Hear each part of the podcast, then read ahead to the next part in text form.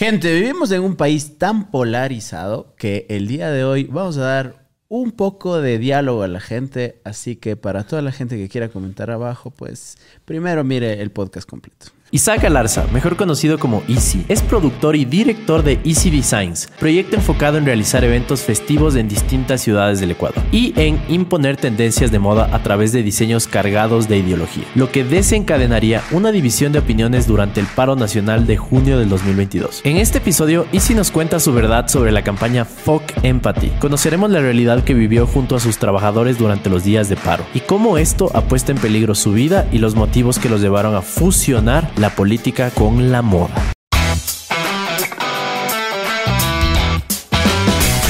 Hola, hola, ¿cómo están? Bienvenidos a un nuevo capítulo de Morphy Podcast, como siempre, con un invitado especial. Estamos como siempre con Charlie, quien nos va a hablar un poco más de nuestro controversial invitado. Emprendedor eh, serial, tiene algunos proyectos. Eh, Water, una productora de eventos eh, una de las marcas de ropa más controversiales del país. Eh, amado por muchos, odiado por muchos más. y sí, qué gusto tenerte acá, hermano. Un gustazo, igual. Eh, saber que más que una entrevista es una conversación de panas. Exactamente, es la idea. Y nada, igual, ya saben, a comentar al final del video, por favor. Oye, como que tienes esta habilidad de activarle a la gente. En, todo, o sea, generas emociones, loco. Siempre que, te veo me acuerdo de esto porque es como, y siempre lo decimos con el Dani, ¿no? El, el easy con nosotros, o sea, tú como persona, siempre que compartimos una comida o lo que sea, te portas súper bien. Eres un tipazo, loco. Pero eh, de vez en cuando generas eh, opiniones un poquito polémicas. Hasta ahí me voy a quedar, ¿ya? Y, no lo digo yo, lo dice el feed de comentarios. Porque en serio es una, una batalla campal, ¿no? Sea en un TikTok que haces o lo que sea. No sé si nos puedes contar por qué crees que pasa esto. O, más que todo, para la gente que no te conoce, que no tiene idea de quién es el Isaac o, el tío Easy, ¿cómo te presentarías? me presentaría como una persona que no. que, que lucha siempre por ser eh, yo mismo, ¿no? Alguna vez hablaba con mi mamá, que es psicóloga, y aparte de ser psicóloga es mi mamá. Y yo le decía como que, bueno, ahorita que estoy en redes sociales, estoy intentando ver si es que me parezco a cierta celebridad o lo que sea. Y ella me puso un ejemplo súper duro, súper crudo. Y ojo, no vayan a tomarse como, ah, puta Alicia, ahora quiere hacerse un asesino serial, ¿no? Pero me dijo, o sea, Isaac, las personas que son ellas mismas hasta los más flipados. Hablemos, por ejemplo, justo del caso que ahorita está pegando full de Jeffrey Dahmer, o el que yo creo que el más sonado era Charles Manson. Eran unos tipos locos, despeinados, no eran guapos, no tenían cuadritos, no se parecían a Luis Miguel, no eran Luis Miguel. Eran unos asesinos que se rayaban la cara y asesinaban personas, y o sea, y, ¿sabes qué? Tenían fans porque eran ellos mismos. Y te estoy poniendo un ejemplo de un asesino serial como para poner un ejemplo extremo, de que ser tú mismo es, es, es redituable como un ícono social. Y no estoy diciendo que hay que cometer crímenes ni nada, pero estamos hablando de ser tú mismo. Entonces, cuando jugamos a ser tú mismo y viene alguien y te dice, oye, el cielo es rosado, conversábamos justo la otra vez, y yo soy yo mismo y a mí me enseñaron a verle al cielo azul, le digo, oye, ese cielo no es rosado. ¿Me explico? Eso es, eso es ser tú mismo, hablar de cómo ves las cosas. Claro, digamos que te apoderas de la libre expresión. Es decir, dices lo que sientes y yo sí creo que vivimos en una sociedad en la cual eh, pocas personas lo hacen y siempre, incluso por más positiva que sea o negativa, tu opinión siempre va a generar polémica porque no te dejas llevar por la corriente, ¿no? Como que estableces lo que piensas y eres honesto a ti mismo, como dices. Y, y, hay momentos también como que indignantes en donde dicen, no, tu marca debería salvar árboles. ¿Y qué tal si a mí no... Y no digo que no sean importantes eh, los asuntos forestales, pero ¿qué tal si a mí más me interesa dar empleo? Punto final, y de esa manera yo ayudo. No, no, es que tu marca debería, así como esta otra. Y sí, van unos empresarios hipócritas a decir, no, nosotros sembramos árboles. Y son unos hipócritas no, a mí no me gusta ser hipócrita. O sea, yo, por ejemplo, sé que una de las mayores ayudas que uno le puede dar a la sociedad es dar, dando empleos dignos y, todo lo que tiene que ver con hacerlo bien. Y, y no, yo no voy a venir hipócritamente a decir, no, yo cuido perros. Loco, yo tengo alergia a los perros. Les digo aquí, yo no soy ningún gran amante de los perros porque les tengo alergia. O sea, cacha lo hipócrita que sería, no, yo amo los perros y luego me tienes con los ojos hinchados. No, y hay gente que es así, hay gente que le da alergia y no, perritos, abracemos porque da votos o porque yo qué sé. No soy así. Acabo de decir, es- ustedes saben, no sé si saben, pero si sales en redes a decir, no me gustan los perros, ya te estás poniendo la soga. Y perdón, pero es que hasta les tengo alergia. Me han mordido varios. ¿Qué puedo hacer? O sea, llamémoslo así, tú siempre tratas de ser el Isaac dentro de las redes sociales y también fuera de. ¿O no hay unos episodios en los que sabes que eso podría generarte mayor engagement con cierto tipo de población? ¿O simplemente un día te despiertas y dices, ya yo soy así y esto tengo que decirle al mundo? No hay un filtro de... Bueno, de hay parte. filtros y hay momentos frecuentes en los que yo cambio. O sea, por ejemplo, eh, he tenido, por ejemplo, yo, yo de hecho empecé a pegar ya medio duro hablando de política. Y yo me decía a mí mismo, ¿cómo puede haber alguien que en su sano juicio vote por, un, por alguien que es así de Nicolás Maduro?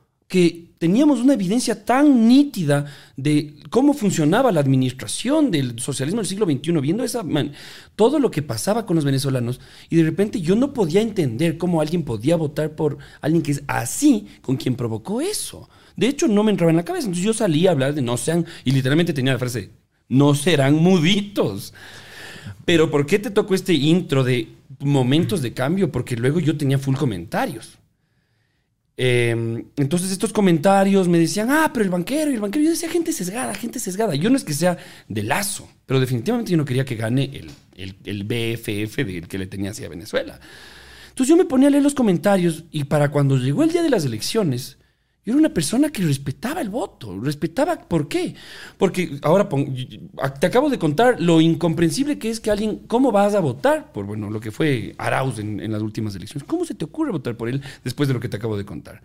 Pero luego te pones en el otro lugar y, y tienes todas las evidencias o lo más cercano a decir, puta, a ver, ¿y vos cómo vas a votar?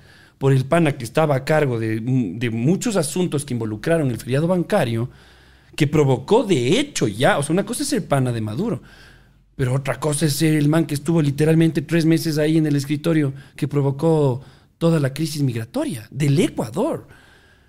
Y no estoy diciendo que el uno sea malo, que el otro sea bueno, solo me, me hizo una persona un poco más imparcial y me hizo entender que no es que son muditos, es que tenían otras justas razones de entender así las cosas. Pero ¿a qué voy con esto? Yo empecé fielmente diciendo, puta, son unos muditos. Y ahora te digo aquí, que espero que esto llegue muy lejos y todo, a, a quienes llega, si quiere ver que me retracto, lo que sea, soy una persona que cambia de acuerdo a las distintas experiencias. Y ahora digo, mm, tenían sentido de no querer votar por el otro candidato. Y así me ha pasado en muchas ocasiones. Claro, siento que, bueno, eh, en el tema político, una de las formas de las que podemos cambiar este país es los jóvenes involucrándonos justo. Esperamos tener con el Dani otro espacio justo para hablar de política en algún momento. Pero a- a- aquí hablamos como de business, de panas eh, y, y bueno, de algunas otras cosas. Pero gracias. Y de hecho, ese es un momento que yo me acuerdo que, como dices tú, despuntaste, ¿no? Ajá. Ajá, fuiste como súper sincero, sacas esta frase de, de muditos. eh, y ¿Qué es lo que pasó ahí? Que más o menos no sé si nos puedes contar. ¿Cómo recibiste ese feedback de la gente? Porque ahí ya empezaste, por así decirlo, a polarizar un poco tu audiencia, ¿no? Y ahí también yo baso mucho de mis movimientos en, en- en insights de marketing y todo. Cuando hablé de los perros, no fue un ejemplo al azar. Yo sé que los perros tienen mucho enganche en visualización, en atención antes. También sé que, chuta, es una lástima, pe- perdón, omitan que esto es política, véanle como marketing. Eh, pero, por ejemplo, hubo una persona que literalmente logró dominar el Ecuador durante un tiempo bastante fuera de lo común, basándose en un tema de marketing. Tenía un pastel del electorado. En marketing siempre se habla del pastel, cómo te repartes los votos, ¿no? O sea, los votos, las compras, los clientes. Entonces, este man decía, listo, tenemos estos votantes. Y coge y divide y dice, ya, perfecto. La mayoría es, son personas que no se identifican como pelucones. Entonces, si yo cojo y divido este pastel y digo, oigan, ellos son los pelucones, ellos son los malos, y ellos no me quieren, por ende, a ustedes tampoco, esta persona coge y digamos que monetiza este, este, los que no eran pelucones. Y así ganaba elecciones y todo. O sea, no. Yo nunca hubiera dicho que, ni, ni aunque volviera a estar en elecciones, que ganaba con fraude. Ganaba porque dividió muy bien el pastel el pastel electoral. Entonces, la mayoría, él, él, segmentó esto, pero nadie salió y agarró exactamente el mismo pastel y agarró esa rebanada que dejó abandonada y dijo, oigan, pelucones, yo vendo ropita. ¿Qué fue lo que yo hice? Agarré ese pastel que el Correa mismo separó con miles de millones, con, bueno, diría decenas de millones de dólares en, en propaganda. Él segmentó un pastel. Y yo agarré toda esa campaña cogí el, de, el, pedazo de pastel que soltó, que eran los pelucones, y dije, oigan, yo vendo ropa, oigan, y, y empecé a agarrar ese segmento. Era marquetero el asunto de la polarización finalmente. Eh, eh, y sigue siendo. Y también coincide mucho con mis valores que cada vez más se van ajustando a comprender las realidades cada vez más en mayores magnitudes. En Morphy Podcast estamos buscando marcas que al igual que nosotros les interese contar historias positivas. Así que si deseas más información, puedes escribir un mail a pemoncayo.morphy.tech. Oye, pero todo el fruto de opiniones que entiendo son muy personales, ¿tienes algún filtro, como te decía? ¿Hay alguna bibliografía que tú lees y dices, este dato voy a sacar. Son cosas más bien que tú las estás viendo, las estás sintiendo y dices, por ahí tengo que empezar a dar mi opinión porque siento que son mis redes, yo voy a expresarme como yo deseo. ¿Cómo, cómo es ese proceso así para, para que tú generes un contenido? Específico? Claro, porque veo que tienes un, un filtro como de eh, basado tanto en tu experiencias como en lo que conoces sobre marketing. Uh -huh. Entonces, emites tu opinión, encuentras un mercado, llamémosle así, que está alineado a, lo que piensas o a, lo que estabas expresando en ese momento. Y como dice ¿cuál es, cuál es esta eh, conclusión que llegas y las acciones en base a qué, no?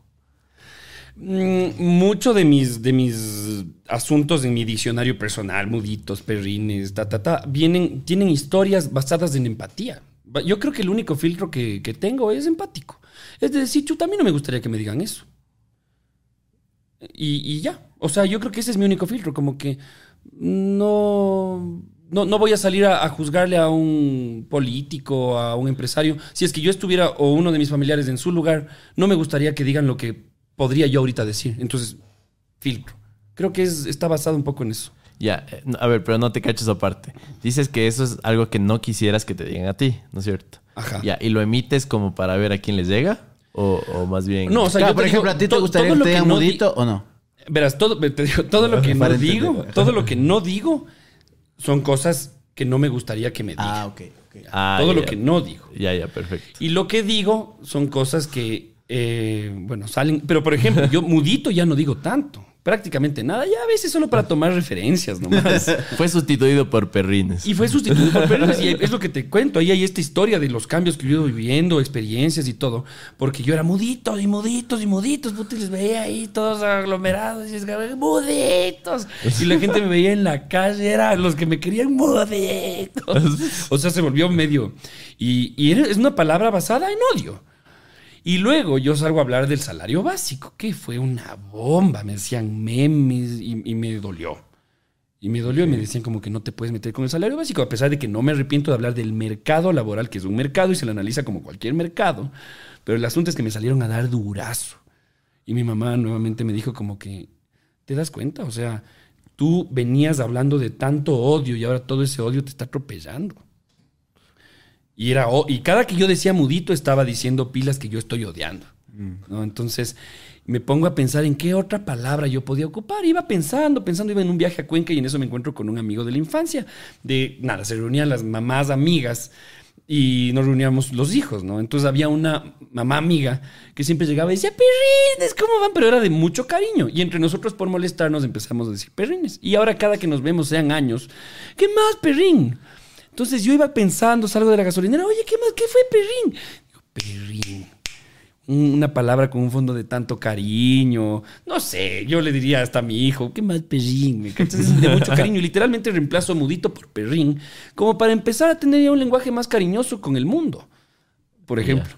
Claro, aprendes en el camino, ¿no? Que, que- que es algo importante y que seguramente a todos los creadores nos ha pasado, que a veces eh, simplemente emitimos comentarios, yo que sé, que, que no están de acuerdo con todos y sobre todo a nuestros valores o a lo que queremos conseguir y aprendemos en el camino. Está, está interesante eso. Y sabes que, que también es que aprendemos el tema de la responsabilidad ulterior, que eso se, se ve mucho en comunicación, pero a veces nos toca aprender a las malas.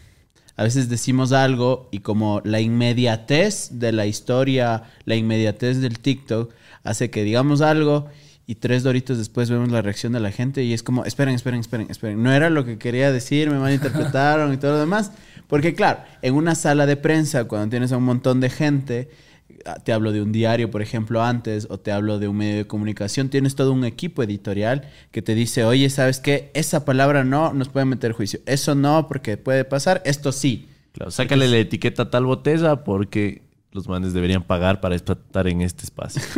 Ese tipo de cosas. Pero al final, los creadores de contenido y la gente que ahora utiliza las redes sociales, a veces no nos damos cuenta que tenemos una arma de, de construcción o de destrucción masiva.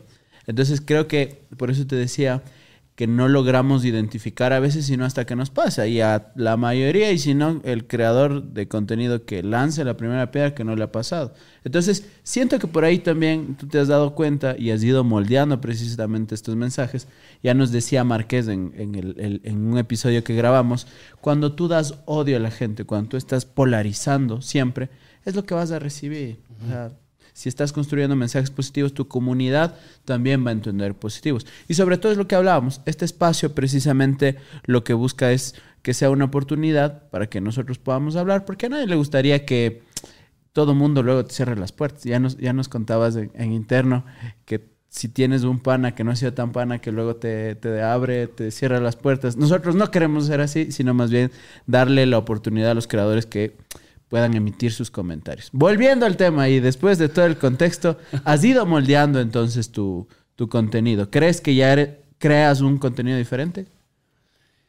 Sí, a pesar de que, o sea, el, el contenido sigue siendo yo diciendo lo que pienso.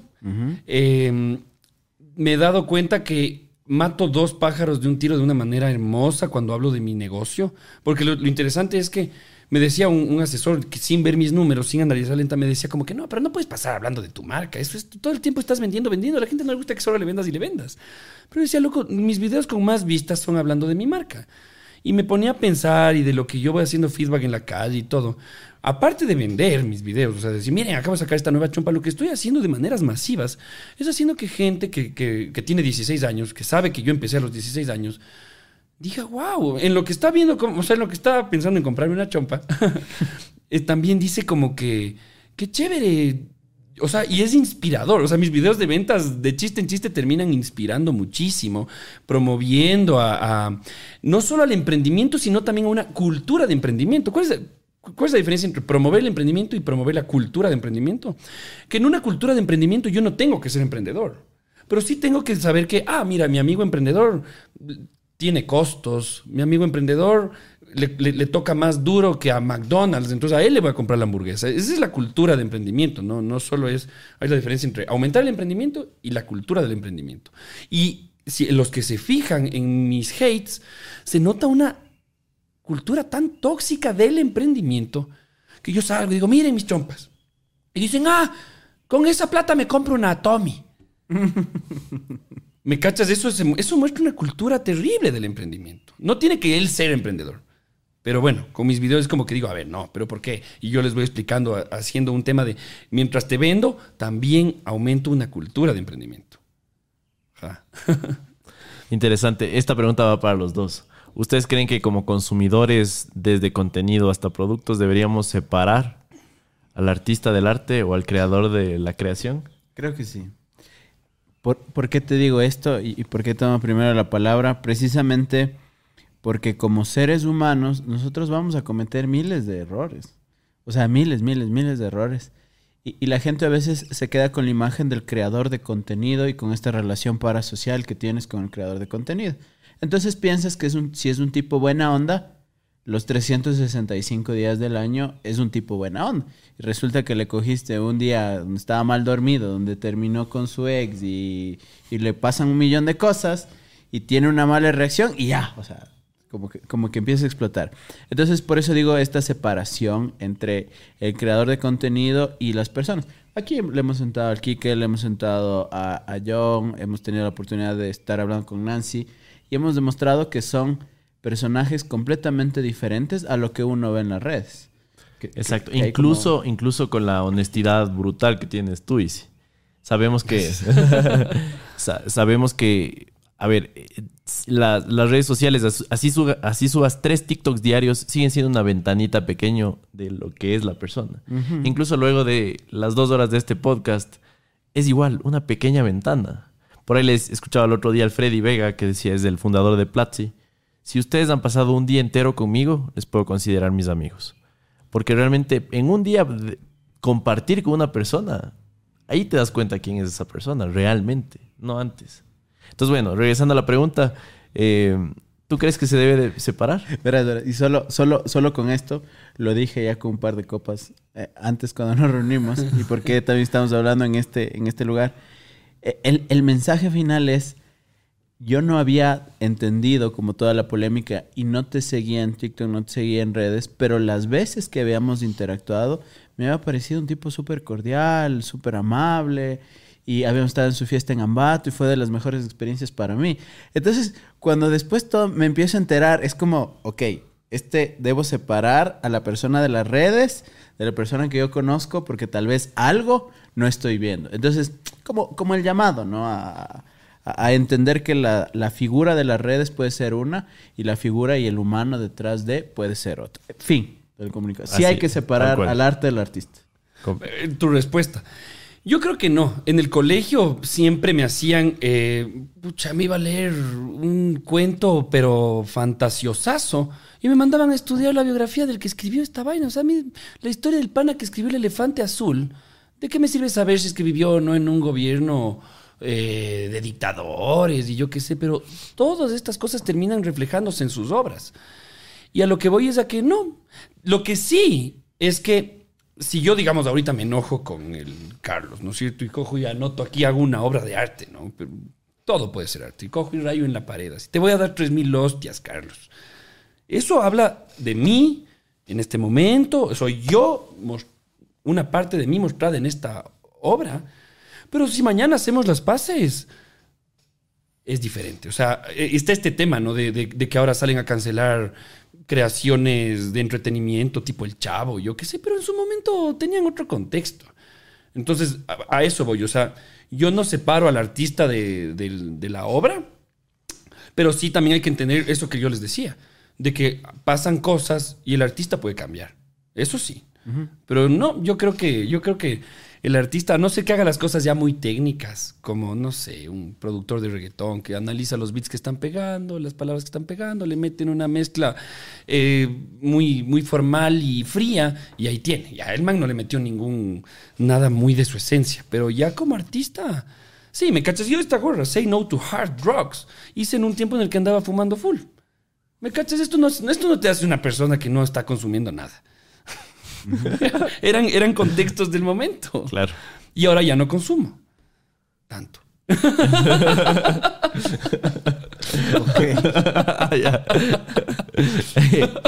Ah, bueno, yo, yo sé que no me pidieron la opinión, pero tengo otra perspectiva, por eso quiero hablar. Ah, cierto. De- Eh, fue la autopregunta. os Pensemos, pensemos, pensemos en Piqué, ¿ya?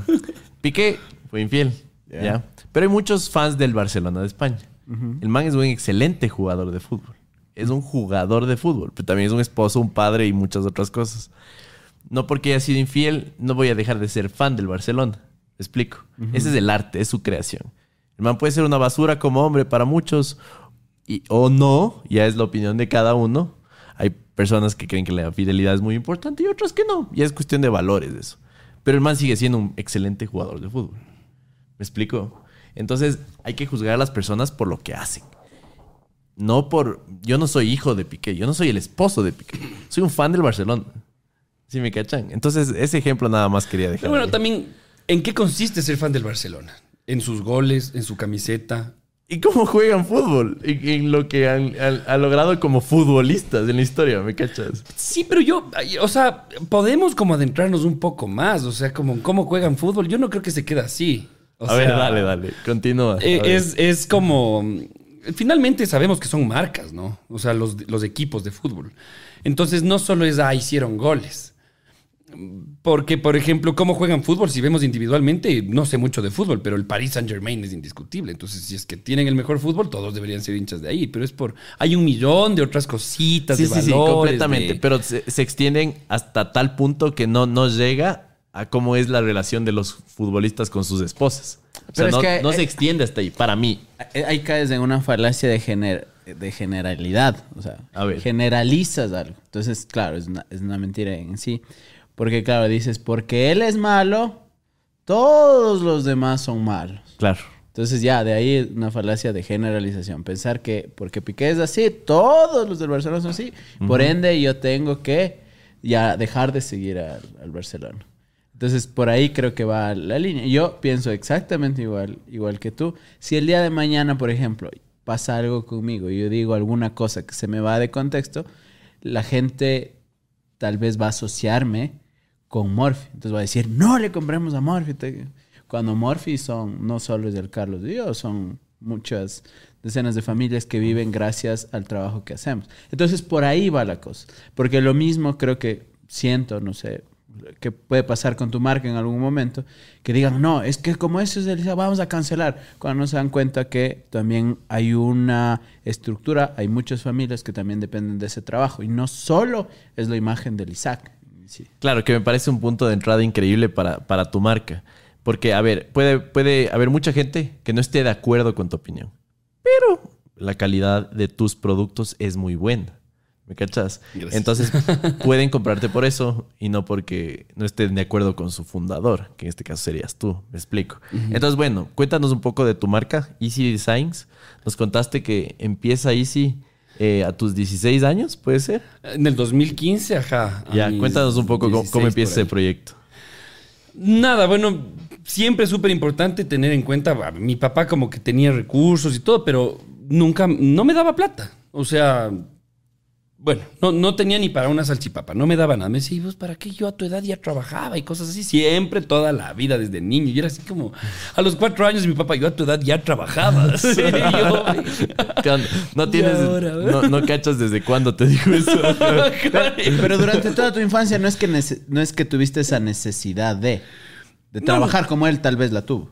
Ni de emprender, no tuviste de la emprender. necesidad de, de emprender. Es que de hecho, él, él de cierta manera tuvo la misma necesidad que yo, bueno, con otros recursos, porque, a ver, morirse de hambre no se iba a morir de hambre, o sea, mis abuelos, pero eh, era muy de, justamente para que despabilen. Como, y yo como, ¿por qué te voy a estar dando plata si ya podrías trabajar? O sea, Claro, que, claro. ¿desde cuándo tan princeso? Y así era conmigo, entonces, y con mis hermanos y todo. Entonces, Chuta, yo siempre andaba viendo, así me acuerdo una noche en una depre, o sea, de- no, no me acuerdo que me- era una cosa muy importante, todos mis, mis amigos habían ido, mi novia fue y yo no fui porque no me dio plata y, ¡ah! y buscaba trabajos en internet, ¿no? Yo a los 14, así, no, no, no encuentro nada, ¿verdad? Sí, puta, ni a los veintitantos encuentro que voy a decir a los 14. ¿verdad? Entonces, eh, estaba en este contexto y tenía unos 20 que me robé de mi viejo, porque de dónde más iban a llegar. Se metió a la ducha y. Entonces tenía 20 dólares de mi vida y en eso encuentro un. Vamos, le acompaño a mi hermano a una tienda de telas. Uno de los puntos importantes en mi historia como, como un, como un método de enseñanza, la historia, es estar con los ojos abiertos, porque yo siempre había ido a, a tiendas de, de, telas. Ella fue reina de Ambato y un montón de cosas. Toda la vida pasé yo metido en tiendas de telas, pero nunca había estado con los ojos abiertos. Entonces venía también en una edad de crisis existencial, de a dónde pertenezco, cómo debería verme para pertenecer a dónde, o sea, todo esto. Y me quedo viendo una tela súper rara, parecía de mantel, de hecho se ocupa en vestidos. Entonces digo, em, oye, ¿con esto se puede hacer camisas? A los 16, ¿no? Y dice, sí, o sea, verás, ahí está la tela de camisas, pero puedes hacer con lo que quieras mientras se vea y se sienta bien. Así que, sí, con esto podrías. Y bueno, así como en esta casualidad, yo me hago una camisa, pero ya no era ni tanto por negocio, sino por un tema de pertenencia, de todo esto que pasa a la gente a los 15, 16. Entonces me mando a hacer la camisa y a la final quedó chévere y era stretch. Entonces yo parecía Spider-Man. Y me voy a una fiesta de 15 años usando esta cosa que era un print, era locasa la camisa. Y la gente me... No todo el mundo, porque desde sus inicios, ¿no? Cuando haces cosas tan especiales, mucha gente también va a decir, está feo. Es más, ahora, con todos los cambios que yo he vivido, veo esa camisa y digo que fea. Cacha. O sea, para que veas cómo se cambia la gente. Pero a mí me gustaba y a mucha gente le gustó. Entonces me, hacían así como estirándole, ¿no? ¿Y esta camisa? Gruesota, ¿verdad? Y, y, de ahí yo, mm, nada, me trajo mi tío de Canadá. yo no tenía ningún tío en Canadá, sino que ¿qué le voy a decir que mandé a hacer a tres cuadras? Entonces, oye, pero dile que me traiga una de Canadá. yo, sí, fresco, solo tendría que tomarte las medidas. yo era un colegial que andaba vestido súper downhillero. Dato curioso, está la marca Troy Lee Designs. Y yo, igual de chaval, un día me pongo a, tripearle al nombre y digo, Troy.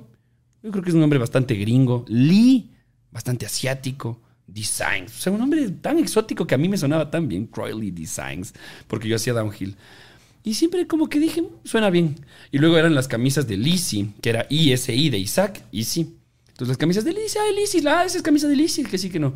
Entonces ahí poco a poco se ajustó a hacer Easy Designs, como Troy Lee Designs. Y mi logo hice en Paint, así, pues título uniforme del colegio, me puse a chequear, y Z. Y bueno, ahí ya me voy a demorar dando los detalles de todos los ajustes que tuvo hasta ser el logo que es ahora. Hemos venido trabajando ya algunos meses para mostrarle al Ecuador lo mejor de ambos mundos, del mundo del helado y del mundo del café. De ahora en adelante ustedes podrán comprar el mejor café del Ecuador, Raimi Café, en su presentación tradición de 200 o 400 gramos en cualquiera de los locales Bogatti. Aparte, este cafecito ustedes lo pueden pedir en americano, cappuccino, mocachino, en su elección, hecho con café Raimi. Y finalmente podrán probar el nuevo sabor de helado café Raimi en cualquier local. Así que, ¿qué esperan?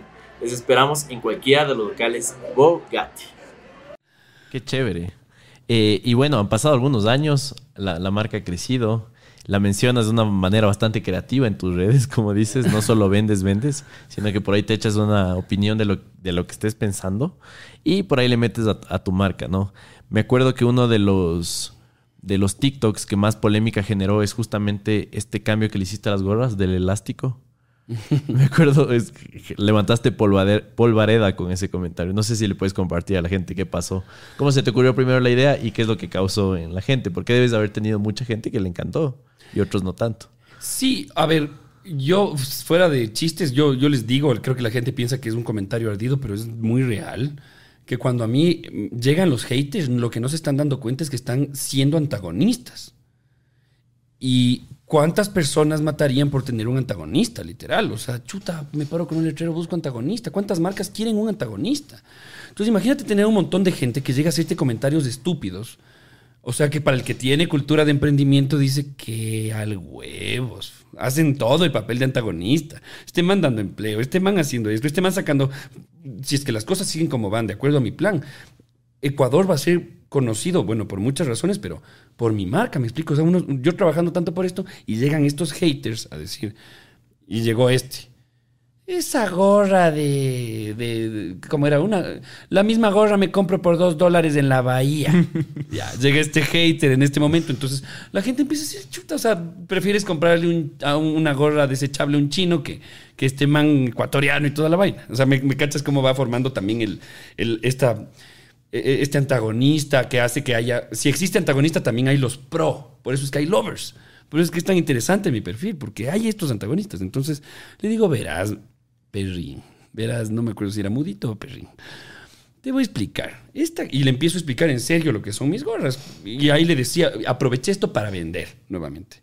Entonces le digo, mis colores yo elijo en pantón.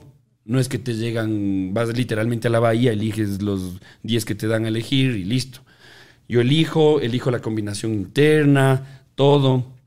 Vos comparas el textil y el mío es de mayor calidad. O sea, si le tocas a simple vista, la gente, no sé si han visto, se han hecho la pregunta de cuál es la diferencia entre un traje de 4 mil dólares y uno de 400. Que, No, pero debe haber mucha diferencia. Eh, Exacto. La diferencia, ahí de hecho está el arte. Cuando es un- son dos productos que, a la- que no puedes describir porque son diferentes, pero sabes que cuesta más el uno que el otro, ahí está el gran gol. Las la, la calidad de una tela es eso. Te- verbalízame. ¿Cuál es la diferencia entre un eh, uno de estos lindos, ahí les va una cuña brutal, eh, a ver qué carro anda chévere, de, de- de Hyundai creo que han sacado unas cosas bien chéveres, ¿Ya? y un eh, Lamborghini Urus. Quiero que me verbalices así como, a ver, por estas razones físicas, olvidemos del motor, ¿ya? por estas razones físicas yo creo que este cuesta ma- 600 mil dólares y este 30 mil. Creo que es un tema experiencial más. Es, es eh, a ver, primero está dedicado para personas que pueden pagarlo y estas personas tienen el estilo de vida en el cual les permite diferenciar esto. ¿A qué me refiero? Si es que puedes comprarte un Lamborghini es porque realmente estás buscando, por así decirlo, eh, sentirte diferente. Ya, es un tema de exclusividad.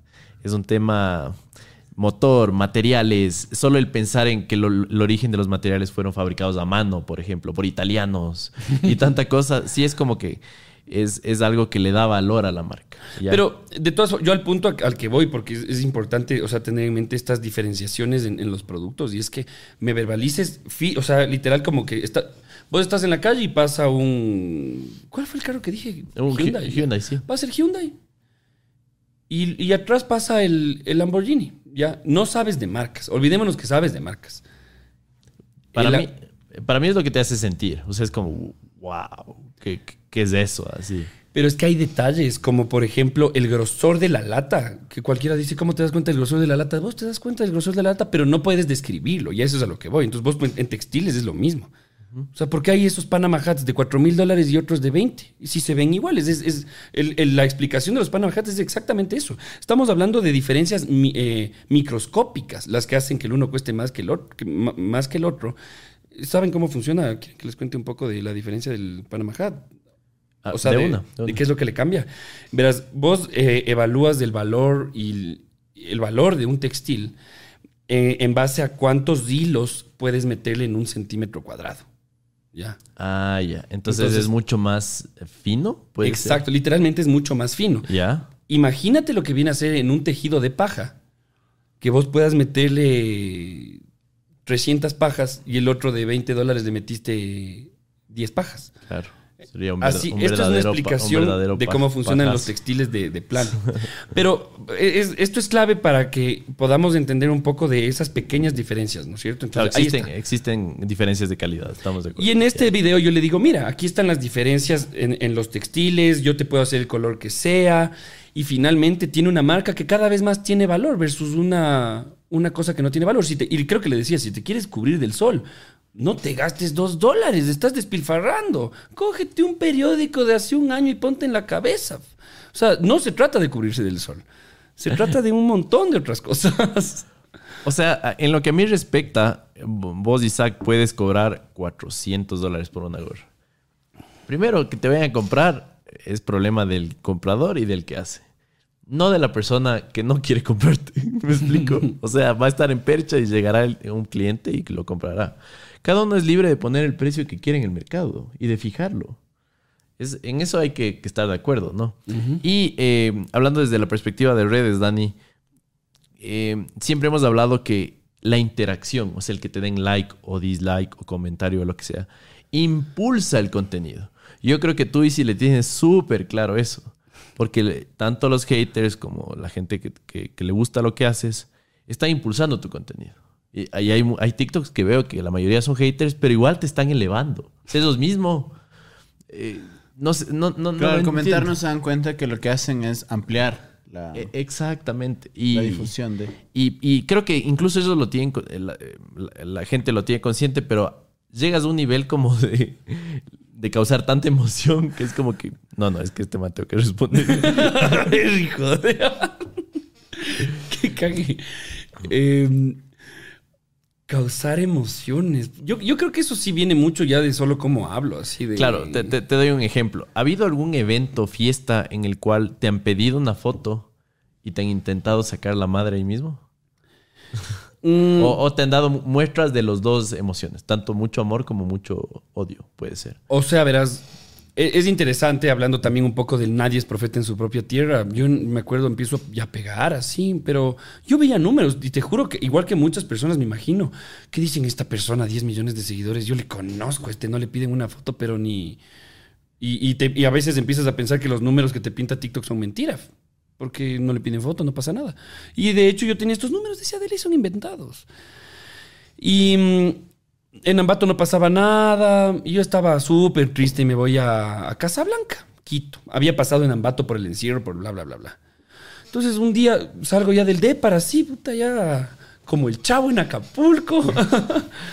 y un señor me dice, Easy. Y yo le quedo viendo y de, lo, lo primero que digo es a, a decir amigo de mi papá. Yo, hola, ¿qué tal? ¿Cómo estás? ¿Qué te cuentas? Yo así viendo si es que le cacho el nombre así. Oye, yo veo tus videos, loco, con mis hijos, nos encanta. ¿Quieres un whisky? Y yo, eh, sí, claro. Y me siento así en la carpa del señor.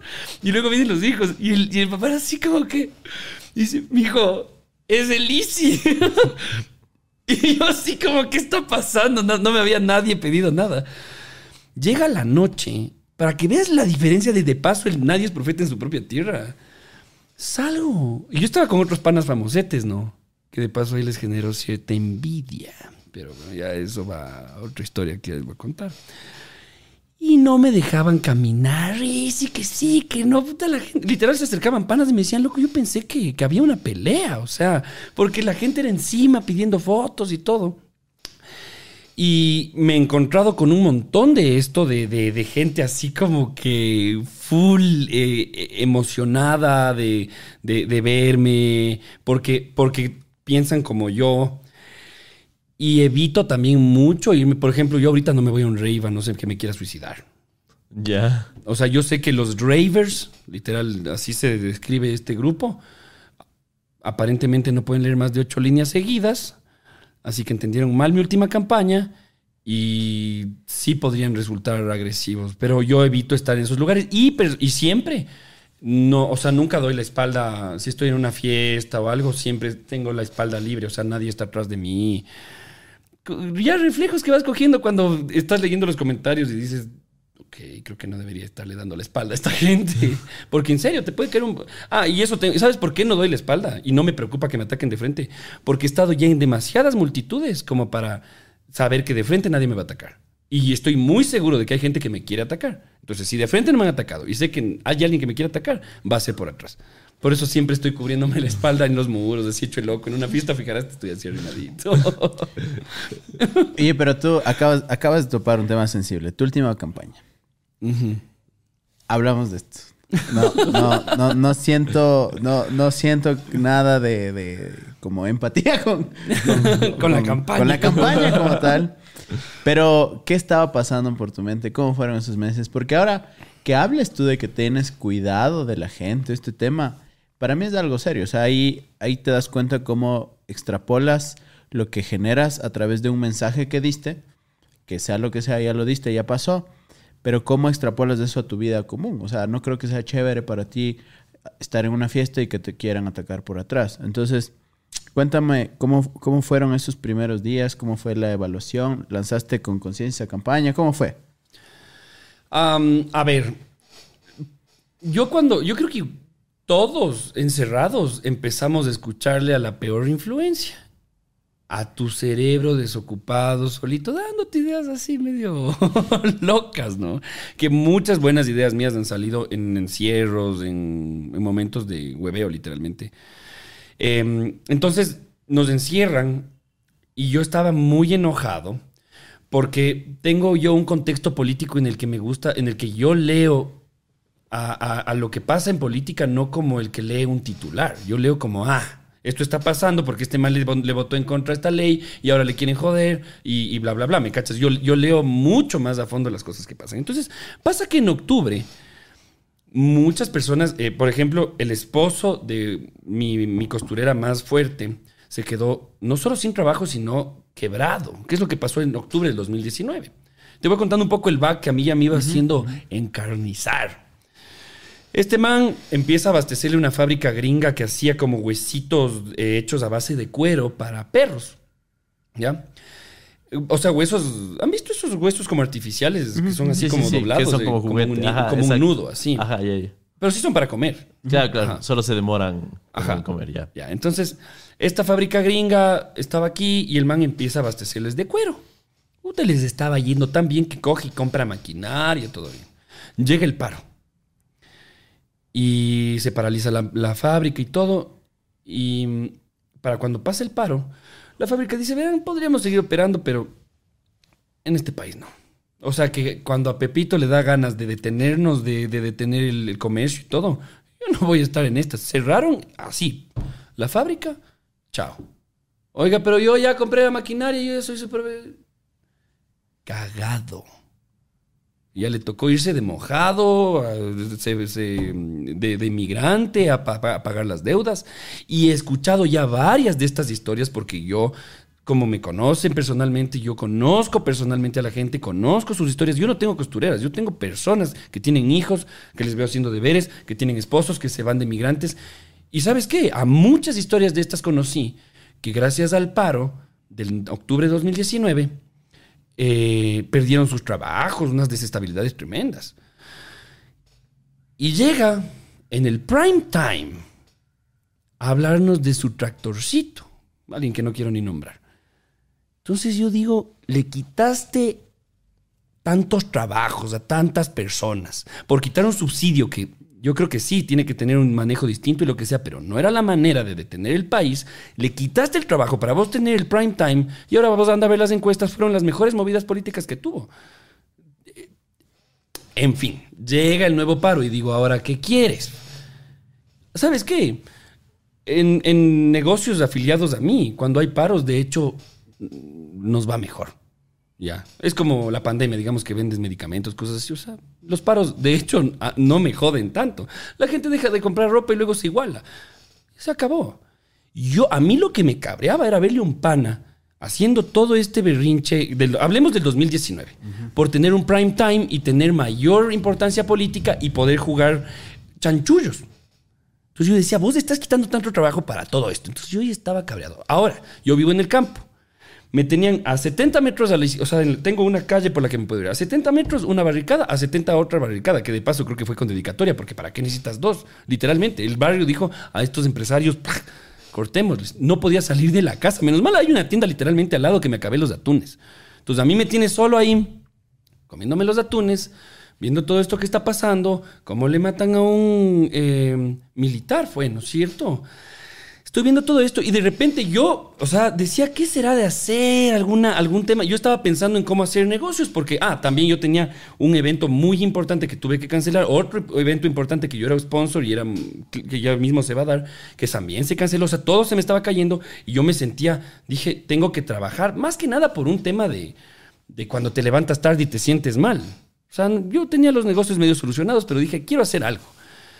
Y asoma un artista de familia cubana y ecuatoriana llamado Rolando Padilla Notario. Y saca una cosa que decía fuck empathy eh, con la cara de Leonidas Issa. Y decía con los narcotraficantes no hay eh, empatía, con los eh, terroristas no hay empatía, con los delincuentes no hay empatía, con el comunismo no hay empatía. ¿Por qué el comunismo? Entonces yo veo esto y me encuentro con una pieza, pieza gráfica, hablemos ahorita solo de la pieza gráfica que era bacanzaza. Él es, él es arquitecto y tiene otros artes que me encantan. Eh, y yo no le conocía, ¿no? El man se vuelve viral, esta imagen roja y amarillo. No sé si ustedes pensaban que esa era mi imagen. Eh, yo sabía que no porque leí que justo le habías mencionado al artista, pero sé que qué es lo que hiciste con esa imagen, no sé si nos puedes contar. Ya, entonces vamos avanzando. Exacto. Entonces yo veo esto y digo, qué bacán, porque quería sacar camisetas desde hace tiempo, pero no tenía un estampado bacán. Vos te pones, para hacer camisas es fácil, ves una camisa blanca linda, tiene buen material y haces la camisa, se acabó. Si lo piensan, hacer una camisa blanca es súper fácil, compras la tela y haces camisa.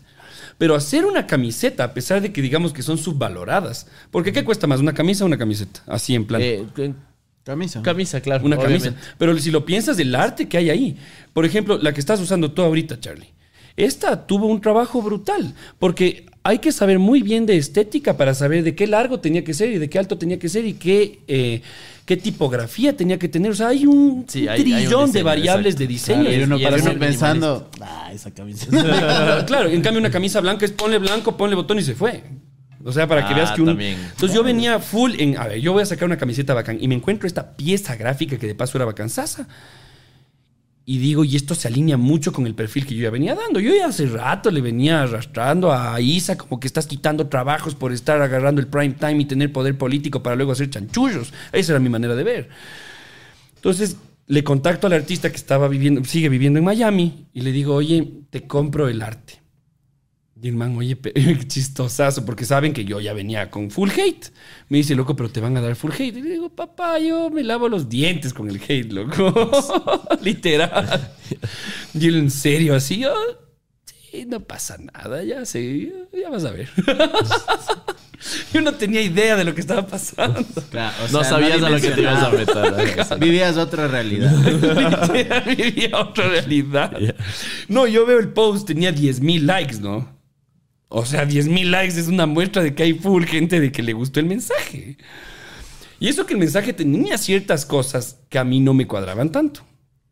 Ya vamos a, a, a afondar. Entonces le digo, verás, lo que sí debemos hacer unos ajustes. O sea, no podemos sacar la cara de Leonidas Isa. ¿Por qué? ¿Por qué? Porque, bueno, y esto ya en varias conversaciones con muchas personas, eh, abogados y cosas. Porque Leonidas Isa, por mucho que les estoy contando que no me gustaban cómo procedía, él representa a los indígenas. Y si tú le pones ahí, estás diciendo que los indígenas son... eh, Todo lo que toda, toda esa lista. Ajá. Entonces, obviamente, yo no quería decir que eran los indígenas. O sea, eran, eran personajes puntuales. Personalmente, mientras esto pasaba, pa, llega una llamada. Iba un convoy de alimentos hacia, hacia Quito desde Tunguragua. Y en el páramo, ¡pum! Tienen un atascón y literal como de película de terror empiezan a salir con antorchas. Y vos dirás, pero ah, ya está muy gráfico, cualquiera sale con linternas. No, no, antorchas. ¿Por qué? Porque salían literalmente a quemar los camiones, como diciendo, carajo, aquí no te mueves. cabrón". Dije paro y es paro. Y salen a intentar quemarles, les rompen los vidrios a los camiones de, de de empresas aliadas a, a mí, muy cercanas. Entonces yo me levanto al día siguiente con los camiones reventados, nos intentaron quemar. ¿Por qué? Porque queríamos traer alimentos a Quito. Entonces, en, otro, en otro eh, asalto a, a una empresa de catering, le termina muerto un policía. O sea, lindo está protestar, pero la protesta llega a un punto en donde se vuelve terrorismo. Es así, o sea, cuando, cuando se chocaron contra las Torres Gemelas, eso era protesta. Si lo piensan, era protesta. Entonces, yo venía con todas estas cosas y veo que ya se iba a acabar el paro. Y digo, no, no, no, ya le hemos trabajado tanto a la- al, al- al- al discurso, al ajuste de la imagen, todo, le, sacamos a toda la, dejamos solo la franja amarilla para que no se vincule a ninguna eh, raza, etnia ni nada, sino para dejar claro que, oye, no, no deberías estar, estar apoyando y, dándoles ventajas a delincuentes, o a ustedes les parece que sí, o sea, la delincuencia se está pro- proliferando y salimos a protestar, no, puta, démosles más bien ventajas. No, debemos trabajar como sociedad para que esas cosas no se den.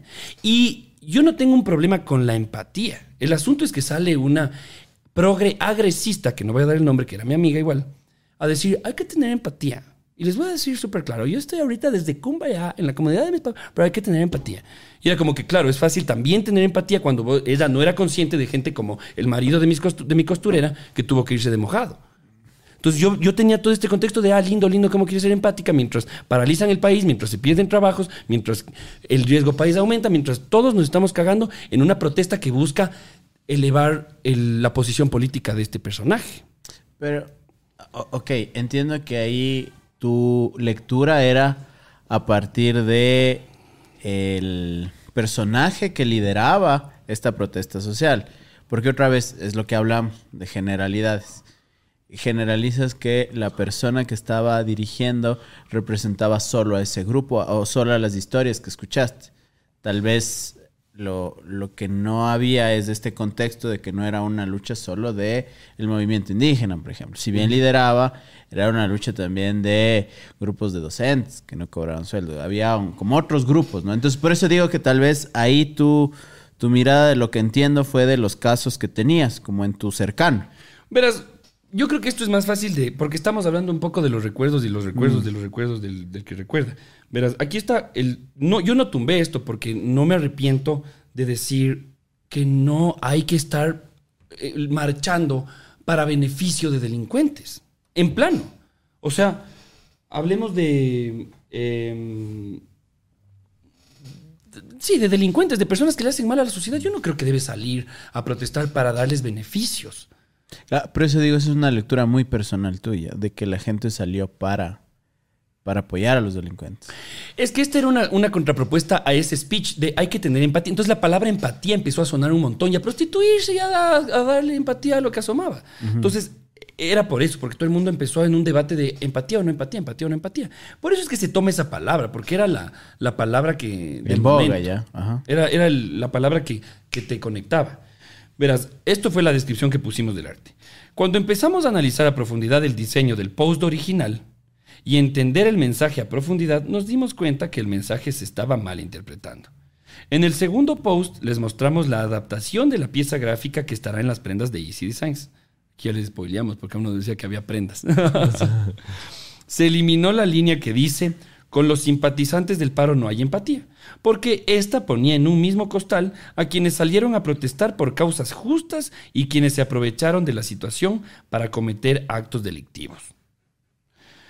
Cambiamos la palabra paro por golpeado, porque aquí decía un país en paro, cambiamos en vez de un país en paro, pues un país golpeado.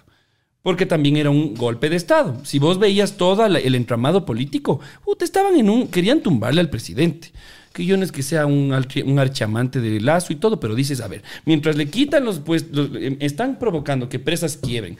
Muchos amigos avícolas, por mi situación de hasta donde vivo, empezaron ya literalmente a llorar porque se te empiezan a morir los pollos, se te empiezan a morir, la leche se te pudre. O sea, yo veía todo esto y mientras tanto, bueno, Em, paro por golpeado.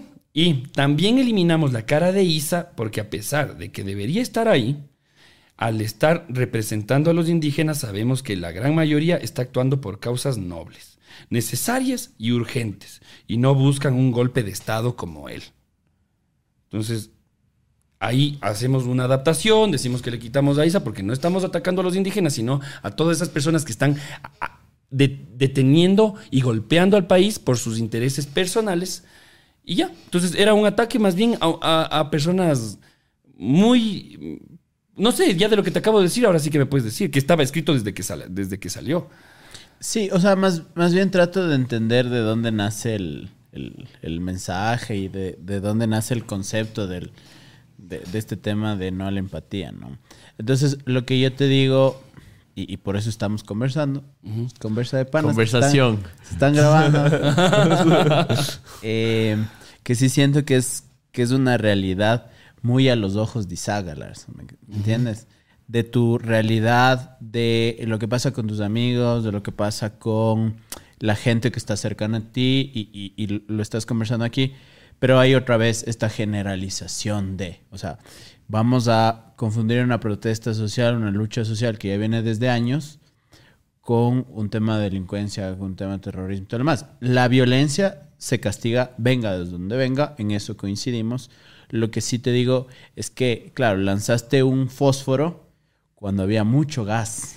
O sea, había, había mucha gente, porque tal vez la realidad que tú me cuentas está anclada a 10 o 15 personas, puede que hasta 100, pero no a la gran mayoría que estaba eh, como afectada, siendo afectado, que se sentía afectada y que estaba apoyando las movilizaciones. Entonces, por eso digo que el mensaje fue una lectura de- de- del grupo y lo sacaste y de ahí hubo las consecuencias que hubo. Entonces, es como mi lectura, ¿no? Ya es una lectura muy personal, pero más bien ahí cuéntanos cómo fue la reacción de la gente. Porque yo estoy dando mi lectura de los hechos y tú tienes e- ese día cómo, cómo reacciona la gente. Y, y solo como para acotar, y porque estoy en una posición un poquito dividida igual, pero mi familia se dedica a criar pollitos. Nosotros criamos pollitos y se empezaron a morir. Entonces, a un nivel muy personal, el paro nos afe- afectó a la familia y a la familia de nuestros trabajadores. Pero al mismo tiempo era consciente de justamente los problemas por los que- cuales está pasando el país. Entonces era bastante agridulce y realmente estaba muy frustrado, como todo el país, porque no sabía qué hacer, no sabía para dónde coger. Y mientras pasaba todo esto, sí empezaron a pasar actos, no sé si supieron en Ambato, pero botaron aceite en, en las tuberías de, de toda la ciudad. Aceite También. quemado, no sé si Ah, por ejemplo, eso Entonces, esos, exacto, esos actos jamás representarán un paro, jamás, bajo ninguna circunstancia. Pero al mismo tiempo, vuelvo y repito, las causas sociales eran justas y necesarias, urgentes. Entonces, eh, como dice el Dani, y creo que la mejor analogía que hiciste tú, había mucho gas. Echaste el, fósforo y ¿qué pasó? Bueno, entonces, como les decía, ya se iba a acabar el, eh, paro. Literalmente me llaman y me dicen, fue un, eh, fue un viernes en el arbolito. Eh, Fue el viernes del parque, fue el viernes que lancé esta cosa. Entonces me llaman y me dicen, oye, ya, ya se va a acabar el paro. Imagínate ya eh, cómo yo me había, estaba encerrado, todo, y ya me apersoné tanto de esta cosa que ya llegué a un punto en el que no quería que se acabe el paro porque tenía que sacar las camisetas. Ya. Digo, ya se va a acabar el paro. Entonces le llamo al, artista y le digo, loco, debemos sacar hoy. Así ya mándame todos los, los mockups, o sea, todo- todas las piezas gráficas para ya lanzar. Porque me pongo a averiguar y no se había acabado oficialmente el paro, sino que qué es lo que estaba pasando. Es que yo no, no tengo tele, que creo que fue un gran problema. Porque la gente creo que estaba viendo en el arbolito lo que pasaba, cómo les... Y yo estaba así solito, ya iba dos semanas sin tener idea qué pasaba afuera. Solo me enteraba de las noticias más fuertes, así de a quién mataban, de que la apresaron a... Claro, redes, redes era tu fuente de información. Claro, entonces resulta que lo que me dicen que se acabó el paro no es que se acabó el paro, es que estaban en una represión brutal a los protestantes. Y yo me apuro pensando que ya se acababa. Dije, aunque sea debo tener tres horas de, de anuncio. Publico. Y lo que se suponía, o sea, lo que me pasaron el dato que se acabó el paro, no es que se acabó el paro, es que estaban en medio de un momento en el que toda la, la- la- la empatía del público en general estaba más pro indígenas. Porque aparentemente lo que estaba pasando en el arbolito estaba súper fuerte. Yo no tenía idea de, de eso. Yo solo dije, a mí se acaba de sacar esto porque si no todo el trabajo de estos días se va a perder. Así que lanzo. Y literal dije, ya se fue. Yo sabía que iba a ser tan controversial que llamé a toda mi comunidad y todo durante de estos días que estaba. Les decía, ya mismo saco, verán, pilas, va a haber gente que va a atacar, así que atentos para apoyar, que sí, que no. Y la gente sí, de una, haciendo encuestas, todo. Lanzo. Y esa cosa, no hay mejor explicación que prender un fósforo en medio de una casa con full gas. así. ¡Oh! Me, estaba haciendo un rapidito, me acuerdo, para ponerle el atún. y estoy calentando, digo, ¿cómo será que va esto? Y digo, ¿qué pasa? Y me pongo a ver. Y digo, esto se está reventando. Y empiezan ya a llegar comentarios de odio, ¿no? Dije, bueno, ya está planeado esto, está planeado, está planeado fresco, Isaac. Y en eso, ¡boom! empieza ya a elevarse, a elevarse, a elevarse. Y empiezan a compartir. Esto ya se volvió la campaña más fuerte que se me hubiera imaginado hacer. Yo, hijo de madre. Y sí, también había full likes. O sea, al inicio la gente empezó como que a apoyar y odiar, y apoyar y a odiar, apoyar y odiar, y odiar. Pero resulta, como yo dije hace poco en un video, la gente que odia, por lo general, es más activa. La que ama, literalmente está viendo algo y dice, ah, qué chévere. Y sigue. De corazón y se va. Eso. Bacán. Ya si ama locamente, que es medio raro encontrarse a un lover así, comenta, qué bacán, así. Pero el que odia, no se va a dar el ratito de coger y poner un emoji de vómito. y ya. Y comparte. Y esta, eh, eh, verás un error, les cuento community managers del mundo. Si van a hacer algo controversial, láncenle primero sin comentarios. Porque lo que me pasó es que la gente pasó y empezó como a decir, ¿qué onda? Pero el odiador también me iba a decir, chuta, que iras y se iba a ir. El problema es que ve que había actividad. Entonces dice, ah, están dándole clic, comentar. Entonces empiezan a meterle, empiezan en comentarios. Entonces luego dicen, no, no, no, esto no es suficiente. Y comparten y dicen, vayan a, a. Y llegaban y comentaban más. Entonces esto a través de los comentarios empieza a agarrar fuerza. Si es que no hubiera habido comentarios, yo como tenía en, mi comunidad más lovers, iban a comentar, regulaban y salía bien. Pero como todos los odiadores, también eh, los progreagresistas son... Yo sé que hubo, hubo una población medio generalizada que no le gustó, pero los progreagresistas, los progresistas son unos chéveres. Los progreagresistas son esos que, puta, no les gusta lo que estás haciendo, no les gusta que te estés comiendo una, una fritada y te lanzan un balde de pintura roja por- porque andas comiendo animales. O sea, es como, ya, ese es el progresista. Entonces estos manes como son súper de, unidos, a- le centralizaron a esta cosa y boom, boom, boom. Hasta que digo, se me están trepando mucho y restringo comentarios solo para que mis seguidores puedan comentar. Pero estamos hablando de tus redes personales o de las de la marca. Yo para que tenga más hype lancé publicación conjunta, marca Isaac. Ah, ok. Ajá. Que de todas formas casi es lo mismo. Es Easy Gala y Easy Designs. Oye, pero O sea- a ver, ya. A ver, va, vamos, a, vamos a tratar de entender porque es un ejercicio para mí también de, de, tratar de... acuérdate que, claro, el Isaac estaba con su atuncito, Exactamente. con su rapidito. Pero- Mientras tanto ya se me hacía polvo el, el- el rapidito. Pero, ¿no? pero, a ver, vamos un paso atrás. O sea, lanzas la campaña pensando que se iba a acabar el paro y ahí dices como, voy a lanzar esta vaina porque trabajé tres días en esto que es un nego para mí. O sea, tu principal activador fue, voy a perder plata.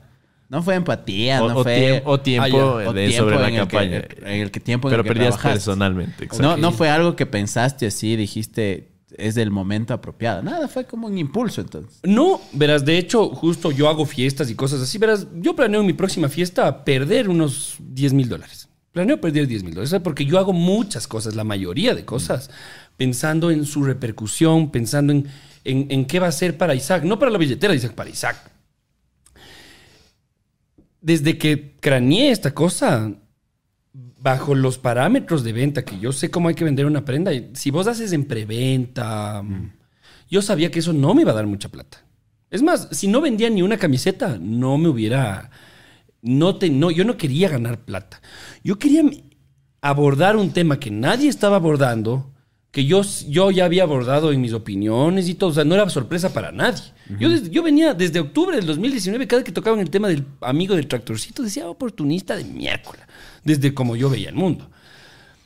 Entonces, eh, digo, voy a expresar esta opinión en mi marca, que de todas formas es, es moda y la moda también es arte, y al arte se le debe respetar.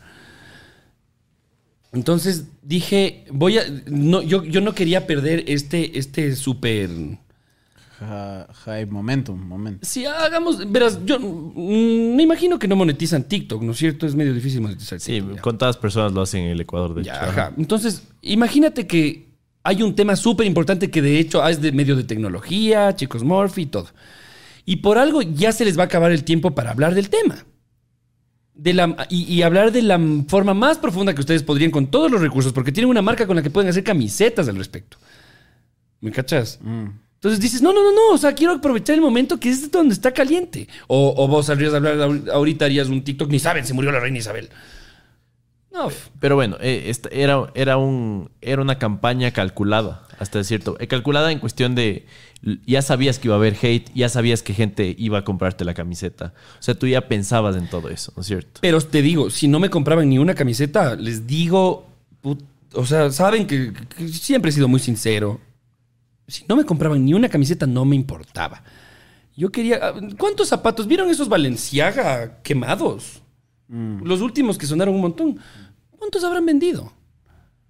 ¿Me explico? Valenciaga sacó esos zapatos y luego habrá vendido camisetas, bolsos, pero esos habrá vendido tres. ¿Quién va a comprar eso? ¿Me explico? Y, y no vendió un cero, vendió unos tres.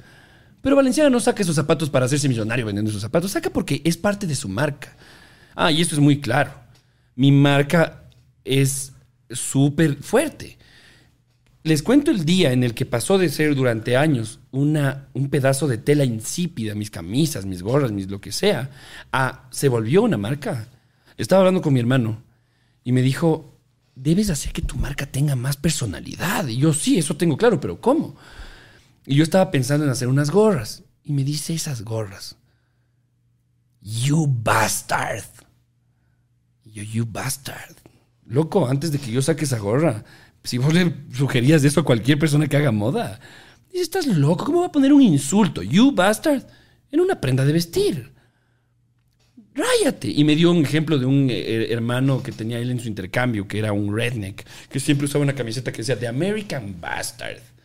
Y el man andaba orgulloso con su The American Bastard, le encantaba. Entonces, les pregunto a mis amigos, les digo, oigan, voy a poner aquí Easy y acá You Bastard, porque el que te está viendo desde atrás, como que le dice, si me ves desde atrás, You Bastard, era como, tiene toda una colocación de insultiva.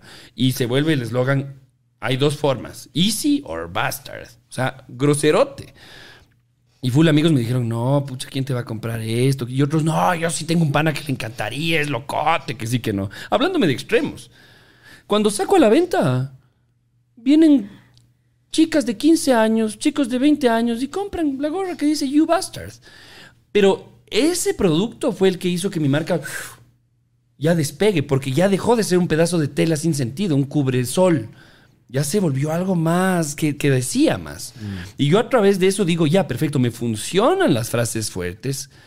Entonces, luego hago cosas como, dile no a las drogas, dile no a las drogas duras. Que igual la gente se queda como que, oye, ¿qué onda? De todos los productos se recibe devoluciones, ¿no?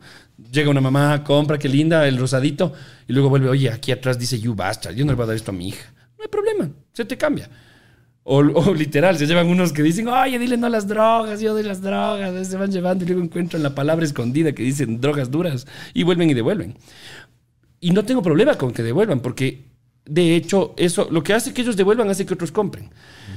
Esta campaña fue lanzada basada también en la identidad de la marca. Y si es que alguien tiene problemas con la identidad de marca, le- va a tener problemas. O sea, no, no puedes tener una marca si no tiene identidad. No compren, dirías tú, ¿no? O sea, al final del día, eh, cada marca tiene los clientes que quiere tener, ¿no? O Verás. sea, yo no sé si ustedes han tenido esta experiencia tan asquerosa en la que jamás me verán involucrado y si me ven involucrado va a ser pidiendo perdón, diciendo no, disculpa, este es un imbécil. Pero que sales de una discoteca y te vas al McDonald's o al Burger King y siempre está ahí el típico huevón queriendo así joderle a la, a la, a la, mm, que atiende, hechos los, payasitos, cuando la man está trabajando a la madrugada y todo. Y a mí me, me dio unas iras, ya esto voy hablando de identidad, hablando de si el artista y la obra, qué tan pegados está el artista y la obra. No, yo no me arrepiento de rechazar a los criminales y todo, y, no niego, esa obra es parte de mí, del, Isaac de ese momento. Me escribe el fundador de una marca que puta que le da luz a las comunidades, que sí, que no. Te cuento que todos nosotros estamos muy en contra de tus eh, pensamientos eh, racistas y ni sé qué, que no tenían nada de racistas. Y este man es el típico que va y le empieza a tratar feísimo a la, a la, a, a- la que te atiende en el McDonald's y, y- y- y tiene una marca con esos propósitos porque sí, le enseñaron que hay que tener marcas con responsabilidad social, pero lo hacen por negocio, no porque creen en eso, porque son marcas hipócritas dentro de su identidad. Y yo nunca voy a perder la brújula de la identidad de Easy Designs mientras haga lo que creo. Pero ahí, ahí otra vez. Se supone que, y por eso te daba el ejemplo, yo siento que ahí pierdes la brújula. Porque tú dices, voy a hacer una marca dura, voy a hacer una marca que doy un mensaje y, no quiero ser una marca hipócrita y está bien, pero lanzas esto po- con pocos días de anticipación, lo haces como, como ya saquemos a esto porque, porque sé que va a pegar, porque sé que es un producto que, que- que puede pegar y no dimensionaste las consecuencias. Entonces, por eso te digo, pero al final, y y ya creo que nos estamos viendo a otro lado, y más bien lo que quería era como entender, ok, ya lanzas este fósforo, explota todo y dices, oye, ok, no debía, no debía dejar comentarios. Pero para mí eso es como la punta del iceberg. Porque en, en- en general para mí no debía sacar eso, pero es mi opinión personal. Ya lo sacas, ok, ok, ya lo sacas. Dices ahora que debías bloquear los comentarios y tal vez no hubiera pasado nada. Ok, ya, vamos, sigamos con eso. Después de eso, ¿qué pasa? Y yo solo para contar lo que dice el Dani, es como, presiento que mucha gente te malinterpretó porque quisiste como hacer, o sea, mu- muchos comentarios que, que leía decían como quisiste hacer negocio del sufrimiento del, del- Ecuador por poco. Entonces mucha gente sintió eso, ¿me explico? y, y- y- y solo quisiera como, junto con la pregunta del Dani, que qué es lo que pasó después, medio respondas esto, porque estoy seguro que no eres un asesino serial. Solo coges ciertas cualidades de lo que haría una persona por vender más, sin importar muchas cosas, pero hay cosas que sí importan en el camino. Para ti. Claro, ¿Me cruzaste esa línea que era muy, y que lo habíamos conversado, que es como muy, muy delgada, sí. Entre el mensaje duro que quieres y el mensaje que va a ser duro contra gente que está muy sensible. O sea, no es lo mismo, no sé, que te digan Claro. un insulto así como ligero, a que ya, puchi, que te reviente la madre. O sea, a- algo así es como el ejemplo. Pero bueno, cuéntanos. Sí, tu- ajá, tu más bien cuéntanos tú qué pasó. Eh, Tal vez, eh, más bien fuiste, lograste lo que quisiste, no sé, cuéntanos qué es lo que pasó después. Entonces esta cosa empieza a reventarse, reventarse, reventarse y yo empiezo a meter ya ciertas restricciones como para que Comentarios, ya solo, solo para quedar solo panas. En ese momento todavía no estaba el meme en tu cabeza de no debía hacer eso. Todavía seguías en tu ley y decías de comentarios no paso. o sea, verás, yo creo que aprendí tanto que, que- que sigo sin decir no debía hacer eso. O sea, es como que yo te puedo dar una charla de marketing de cómo hacer y no hacer las cosas. Eso fue una campaña. Justo yo hablaba eh, en una asesoría para una nueva marca. Eso fue awareness. El awareness, hay- gente que dice no hay publicidad mala ni buena. Es, ¿Qué, es qué es, discutible. qué es el awareness? para la gente que- awareness es, es hacer que la gente sepa que existes, hacer que te cachen.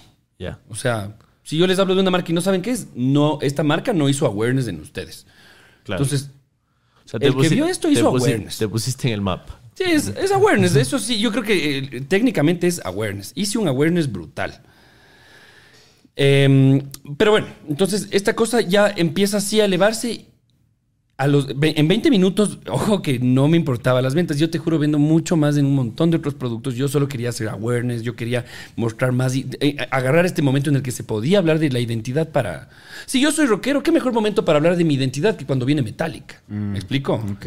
Ya. Entonces, era el momento para destacar un poco más la identidad de la marca, que un un poco... Si nos dicen fachos, pues sí es un poco facha. Así es, es segmentación. Entonces, em, a ver, ¿en qué estaba?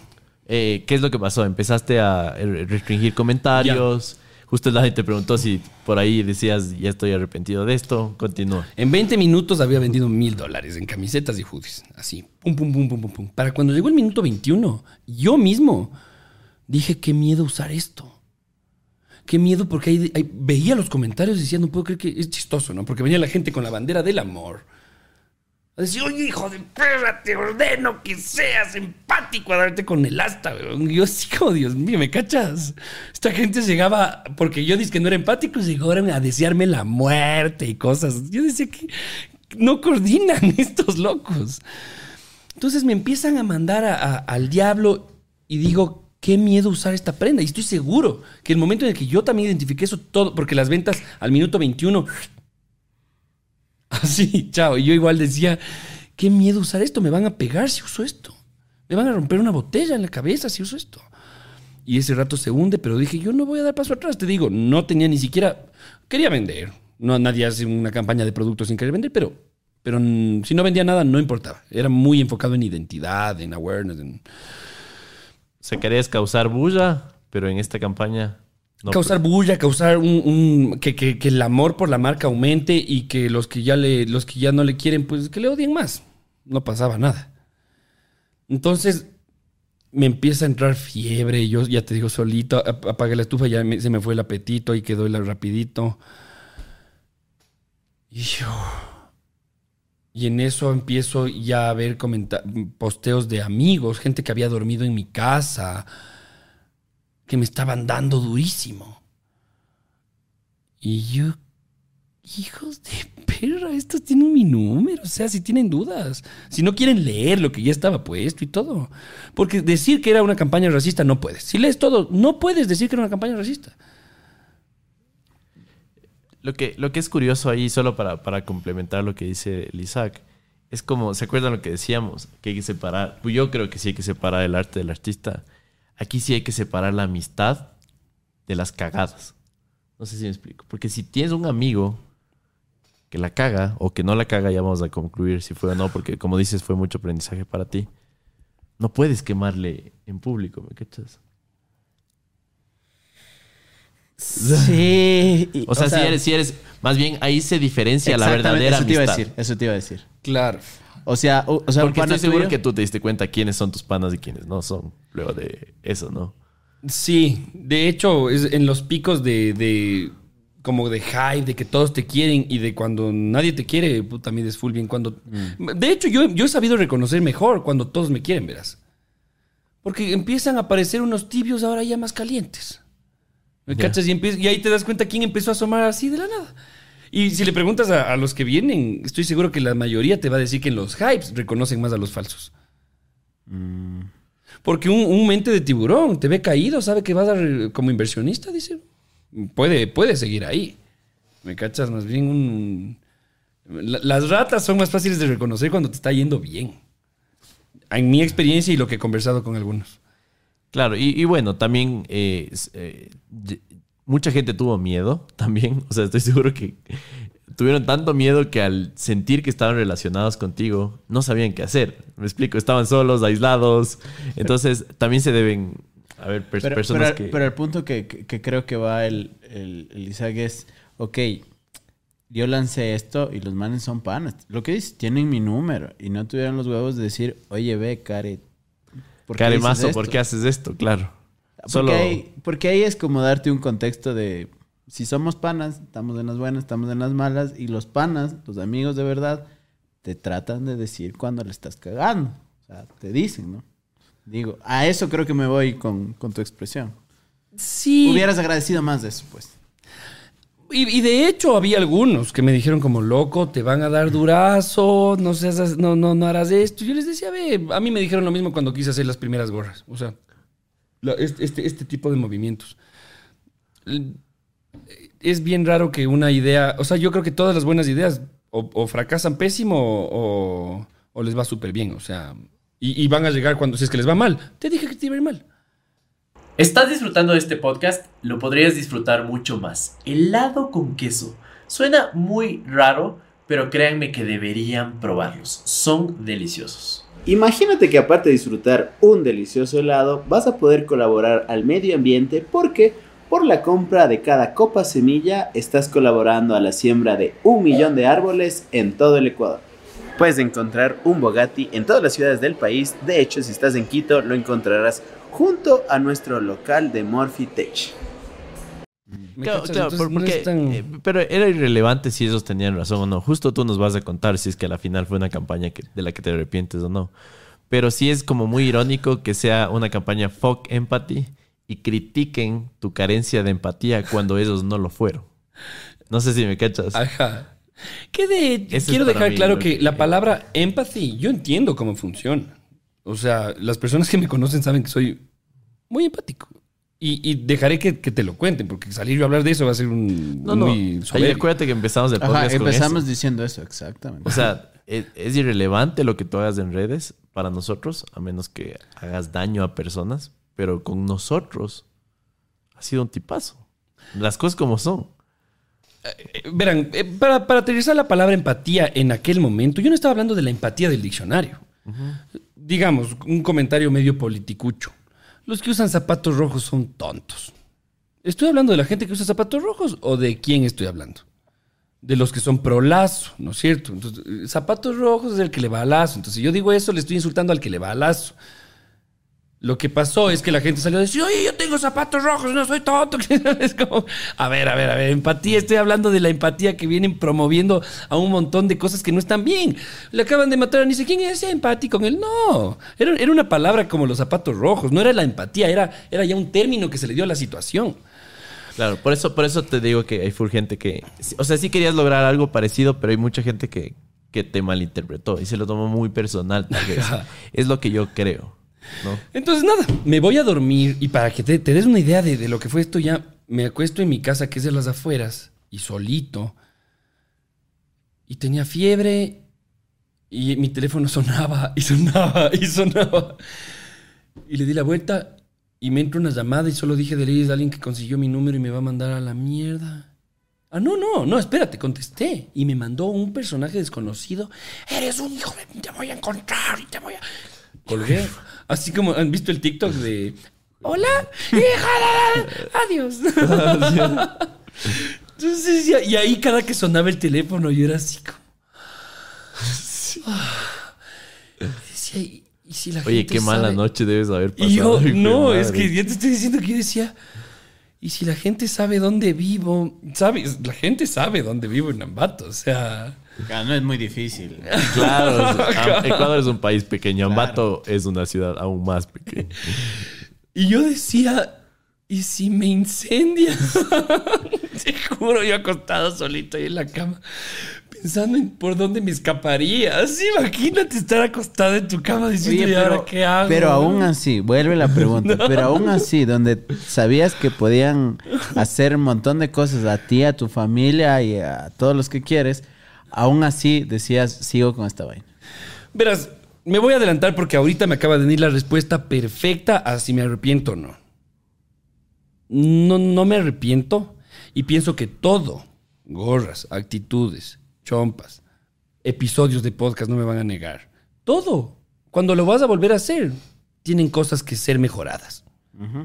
Esta fue una campaña que tenía un mensaje en el que yo creía que tuvo muchos malos entendidos y que Sabes que sí, volvería a hacer algo así, pero obviamente comunicando mucho mejor las cosas, obviamente teniendo mucho más en cuenta opiniones que no sabía que estaban opinando, porque al día siguiente mi papá me dijo, Isaac, vos te subestimas. Porque si otra persona salía a decir lo mismo, hubiera sido otro comentario. Porque yo que leo tantos comentarios, digo, no puedo creer hay gente tan pendeja, tan odiadora, tan racista, tan... Pero hecho, nadie les tú- hace bomba. De hecho, como tú dices, la obra ya estaba hecha. O sea, la imagen ya estaba. Sí, ya estaba. Y, y ve, si yo ahorita salgo a arrepentir, me voy a quedar de un todo lo malo que se me tachó y aparte de un cobarde. No sé si cobarde, pero también aceptar de que uno es humano y la caga. Y sí te estoy diciendo que hubieron... eh, Con cosas a mejorar, O claro. sea, sí, y, y ¿sabes qué?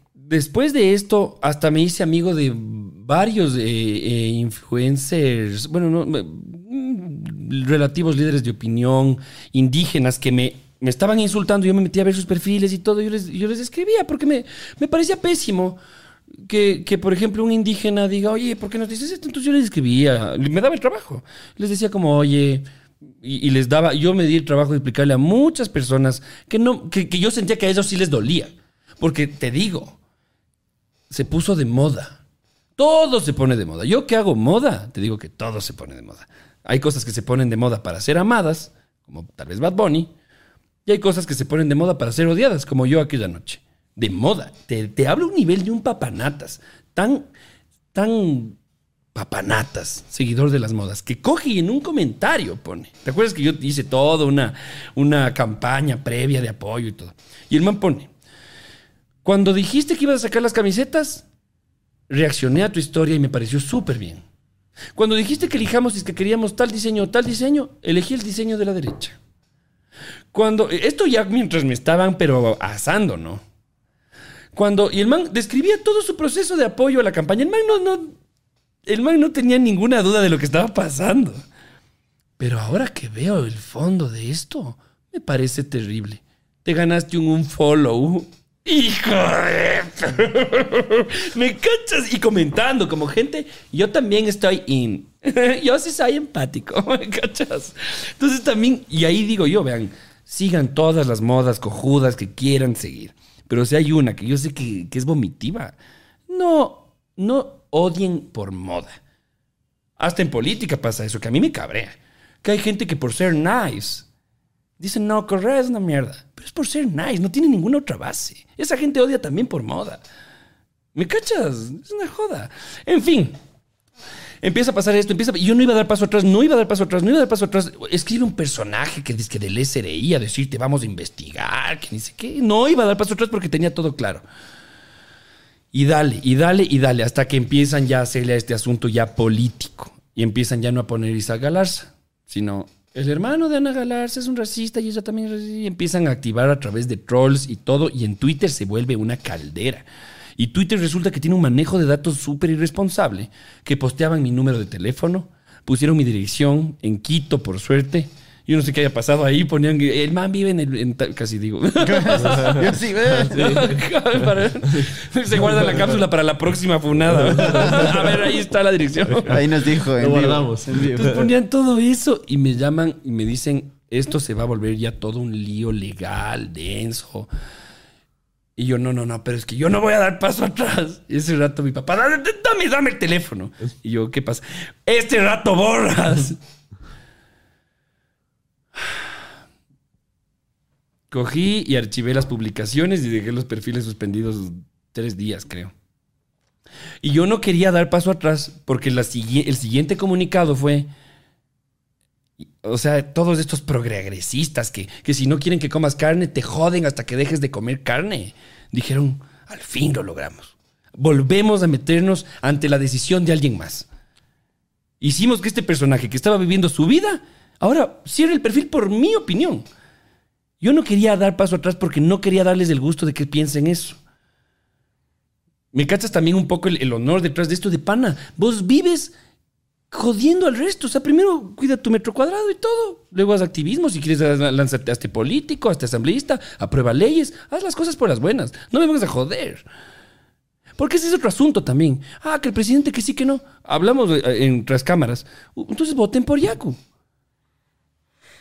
¿Me cachas? No, ah, mal llevados, a joder a medio gobierno, que causa problemas. Yo no tengo un problema, o sea, a mí me gusta que el presidente esté sólido, porque si está sólido, el país está sólido, la economía está sólida y a todos nos va bien. No es porque digo, ay, Guille, mis zapatos rojos, te amo, no. Es porque, porque creo en un país estable. Entonces, si es que no te gusta, entonces vota por el que te gusta antes. Y porque va a ser bien, porque no vas a querer tumbarle al, al año.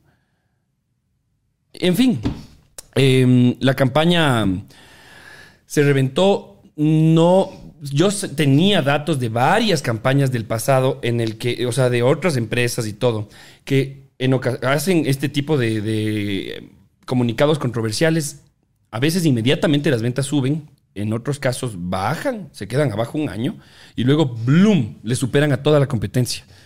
O sea, yo sabía que hasta si es que me afectaba ese rato, luego iba, luego iba a despuntar. En mis ventas directas, de una empecé a subir. O sea, en ventas empecé a subir. ¿Me arrepentiría empresarialmente de eso? De hecho, no tanto. Porque de todas formas, el malentendido ve con el tiempo, con muchas buenas obras en las que creo. No hipócritamente, y ya irá viendo la gente todas las cosas chéveres que va a hacer Easy Designs por la gente, por la sociedad, por el mundo, por la Pachamama, por todas esas cosas en las que yo creo y no hipócritamente, ya, ya eso se limpiará. Lo único que sí dije, qué cagada, fue que perdí aliados y reconocí la diferencia entre los amigos y los aliados.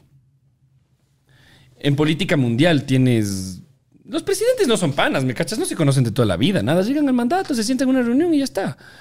Estos manes tienen dos opciones, o ser aliados o, o- o- o empezar a tener riñas. Yo no me había dado cuenta que desde que empecé a ser una persona relevante en redes y todo, empecé a ama- amasar full aliados. Amigos, población en general, pero aliados. Networking, ya. así. Ah, Empezaste exacto. a networkear y Ajá. encontraste lazos ahí interesantes. Entonces tenía full aliados. Y de repente me doy cuenta que lo que acabé de hacer, claro, yo ah, inicialmente dije, "Ah, pero eras mi amigo. Luego dije, bueno, de hecho, tan pana no era. Pero sí era mi aliado. Y me di cuenta que era mi aliado cuando dejó de ser mi aliado. Entonces, por ejemplo, ahora yo tengo, todo el tiempo estoy en, en temas legales, no, no por mi manera de pensar, sino porque gente me quiere piratear, cosas así. Y siempre estoy respirando profundo pensando en cómo puede afectar esto en mis alianzas. Fue todo un fiasco en un manejo de alianzas y relaciones públicas eh, personales, porque la marca solita va, va a hacer lo que te estoy diciendo, de- despuntarse. Claro, y solo como para dejar súper claro, alianzas te refieres a todas estas personas, grupos de empresas, que tú les agregas valor y ellos también. ¿No es cierto? Exacto. Y que hay mucha cercanía, llamémosle así, con, con lo que haces. Perdiste aliados.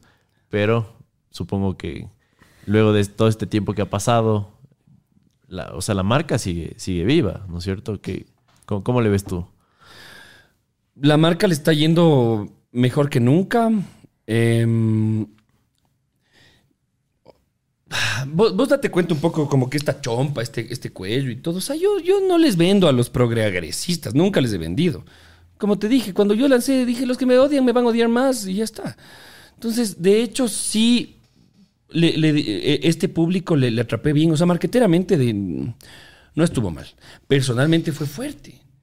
Porque literalmente estamos hablando de que tal vez una chica que pudo ser algo importante o algo así entendió mal o sus amigas entendieron mal y, y me generó una, una crisis personal de relaciones. Es lo único que se y, y con tu familia justo, o sea, hubo una reunión familiar, perdieron gente, porque con familia es como más, eh, creo que es lo que ma- uno más sagrado las tiene, papas, ¿no? claro.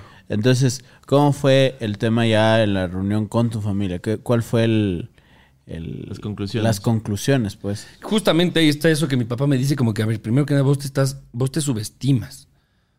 Yo de...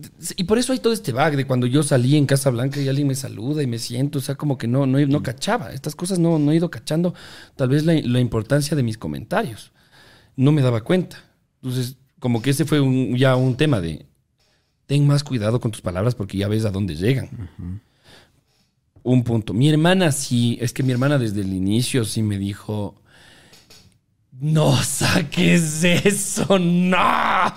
Y yo ya vas a ver que es buena idea. Tres horitas después. Y mi hermana, te dije, te dije. Pero bueno, fresca igual, no estaba histérica. Me dijo como, bueno, así, espero que hayas aprendido. Y yo, no me arrepiento de nada. ¿Y yo, ¿Qué? Y yo, o sea, bueno, sí, ya voy a tomar en cuenta un montón de otras cosas. Em, que ¿De qué más hablamos? Como familia también hemos tenido cierto despunte. Y, y te digo, es, es muy importante como ambateño, tengo muchas razones de por qué hablar de esto. Y es que si yo hubiera llegado, mi familia me hubiera dicho, no, no, no, no debías hacer eso de plano.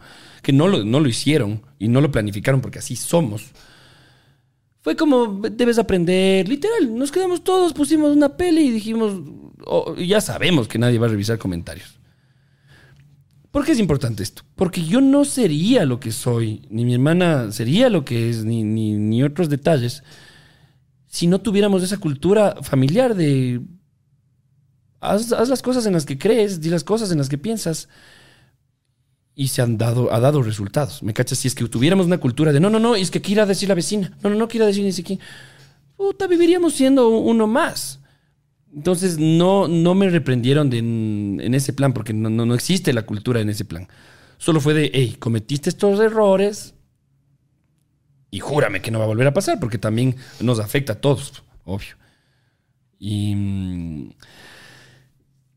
y el tiempo pasó y la gente cada vez se va olvidando. ¿Y sabes qué es chistoso? El acto que más eh, apoyo me ha traído, no sé si vieron un video que están filmando. Eh, Vos estabas ahí, es más, Tú no estabas ahí. El día antes del video de- del que se estaba filmando el video del Diego Villasís. Entonces salen ahí bailando y, y yo salía en desenfoque. Entonces dicen, están los de atrás, están en desenfoque. Y yo sabía que no se me veía la cara, entonces solo quería que se me vea el cuerpo. Y salgo así. Y sí, va, pero rompió. O sea, en, en suma de todos los que subieron, pegó como unas 600 mil vistas. O sea, pegó full. Y algunos aliados, ex aliados, gente que antes me odiaba y todo, ja, ja, ja, qué chistoso, que sí, que no. Me escribieron los ex aliados a decir como que, oye, espero que todo esté bien, que sí, que no. Porque el mensaje de fondo de esto, o sea, para que caches un poco de, de lo frágil que es la comunicación. Que en este video se me ve... mm, O sea, no, no dices, este man es una persona mala, este, este es una persona que odia. Este video es- llegó a 600 mil personas mostrándome como... ¿Cuál es el- el- la etiqueta del video? Cuando le invitas a tu pana de la San Pancho a una caída de la central. Y claro, sería diferente que, que el personaje, que se supone que yo soy el de la San Pancho, que yo salga así como que... Claro. No, si no salgo así como que queriendo cogerle el flow, así como que es este man que es canchero, o sea, como, como que lo intenta. Y esta cosa generó una, una empatía buena onda con, con full gente que me repuso a un nivel. Y es que ustedes no, no, no cachaban, pero yo que estoy viviendo el mundo desde mi mundo, yo llegué a la fiesta al día siguiente, en donde nos vimos y quedamos en hacer el podcast y todo. Y todo el mundo se... Perdón, estoy medio... Tranquilo, es, es tu experiencia en 4D, así. Tranquilo. Y full gente se me acercaba como, oye, qué chistoso ese video. Y todos me decían como que, oye, Easy, vos siempre qué buen tipo así. Pero es que ustedes me dijeron eso, pero es que les estoy contando que toda la fiesta que me conocía se acercó a decirme eso. Y era por ese video, porque no, no había otra... Interacción. o no había otra interacción contundente que los manes dijeron, "Ah, ese rato aterrizaron lo que soy, de hecho. Y dijeron como que es verdad, o sea, este man está en estos planes y, y se porta bien y es buena onda. No soy el perfil de, de, de- de eso, de yo no soy racista, yo no soy clasista, yo estoy en un plan y, y le agarro el buen tribo, o sea, punto final. Así viene la historia hasta el día de hoy. Chicos, estoy emocionado. Les cuento que Ronald nos otorgó tres meses gratis a todas las personas que quieran empezar su e-commerce hoy mismo. Lo único que debes hacer es darle clic en el enlace de la descripción y en la parte de mensaje déjales claro que vienes del podcast de Morphy. Así podrás obtener tres meses gratis del mejor motor de e-commerce de América Latina. ¿Qué esperas? Te dejamos el enlace en la descripción. Chuta, Emociones fuertes, hermano, debes haber sentido. Si yo estoy sintiendo el 1% ahorita con lo que nos cuentas. ¿Sabes que Quería conversar eh, súper rápido de otro tema que, que tiene una historia muy personal aquí para nosotros. Pero me acuerdo en las fiestas de Ambato, eh, Isaac tiene una productora de eventos que se llama Holy Water, ¿no? Eh, y hiciste la Easy Ranch Party, así se llamaba, ¿no? Ya. Entonces, eh, me acuerdo que conversábamos en enero, oigan, ¿qué vamos a hacer en fiestas? Con el Dani y el Gabo, los, los tres que vivimos acá. Y no sabíamos. Nos enteramos de tu fiesta. Y nos enteramos que el formato era bastante interesante. Tenías que comprar una prenda para poder asistir a la fiesta. Yo en la vida había escuchado eso. Ya. Tampoco. Yo, por lo menos, no había escuchado. Y eh, nos, nos reunimos, nos vimos las caras y dijimos, no vamos a ir a esa fiesta. Ni cagando vamos a ir a esa fiesta. De hecho, estábamos grabando un episodio. Sí, te lo contamos. Estuve, estuvimos grabando un episodio, un Twitch. ¿Qué probabilidad hay que vayas a una fiesta así? De, de, Ambato. 0%. O sea, estábamos convencidos de que no íbamos a ir. E- Ese rato, lo único... lo- Espérate, espérate. So- solo, solo para que sepas. ¿Qué probabilidad hay que le invite? Me preguntaban a mí. ¿Qué probabilidad hay que le invites al Isaac al podcast? 0%. Así que eh, eh, eres el, el 0%. ahora. Pero sigue, sigue. Entonces, bueno, en ese tiempo solo sabíamos que estabas vendiendo una prenda para la fiesta. Nos llegó un rumor, por ahí como que chequeamos la página y entendimos que era un formato diferente y bastante exclusivo. Las cosas como son, ¿ya? Bueno, pasaron los días y por ahí me, empecé a enterar que iba a ir que fulanito, que menganito, que este man, que no. Yo digo, "Mm, está interesante, por algo deben estar queriendo. Y yo le seguía molestando al Gabo, sobre todo al Gabo era, me acuerdo, más que al Dani. Decía, Dani, Gabo, verás que vamos a la fiesta de Lizzy. No, ni cagando vamos a ir a esa fiesta. Pasaron los días, pasaron los días. Y eh, no, ya llegó el punto, una semana antes que nos enteramos que todo Ambato iba a ir. Ahora, Puta, caso de estudio la casa, porque nosotros siempre somos súper conversones y anal- analizamos bastante todo. Y decíamos, ¿qué, es, ¿qué está pasando con la fiesta? ¿Qué está haciendo el Isaac? Porque primero, no es que era una fiesta cara porque estabas dando una prenda. O sea, tenías que comprar una prenda. ¿ya? Empecemos por ahí. Entonces, vayas o no a la fiesta, te quedas con una prenda de, de tu marca. ¿ya? El beneficio era entrar a la fiesta. ¿ya? O como le veas al revés. Pero al mismo tiempo era como eh, siempre ha sido esta figura eh, polarizante, polémica en redes. Gente te ama, gente te odia. Y decíamos, ¿cómo es que va a ir todo Ambato a esta fiesta con este tag, o sea, con este precio de la entrada, con una persona tan polarizante? Y ahí hablamos del FOMO. ¿Se acuerdan del FOMO? Mm. Eres, eres bueno haciendo eso. ¿Qué es el FOMO? Fear of Missing Out. Versión criolla, si no hago lo que veo, me meo. No quieres ser, quedarte fuera de las cosas. De hecho, la traducción es miedo a perderte algo. Exactamente. Entonces fue eso.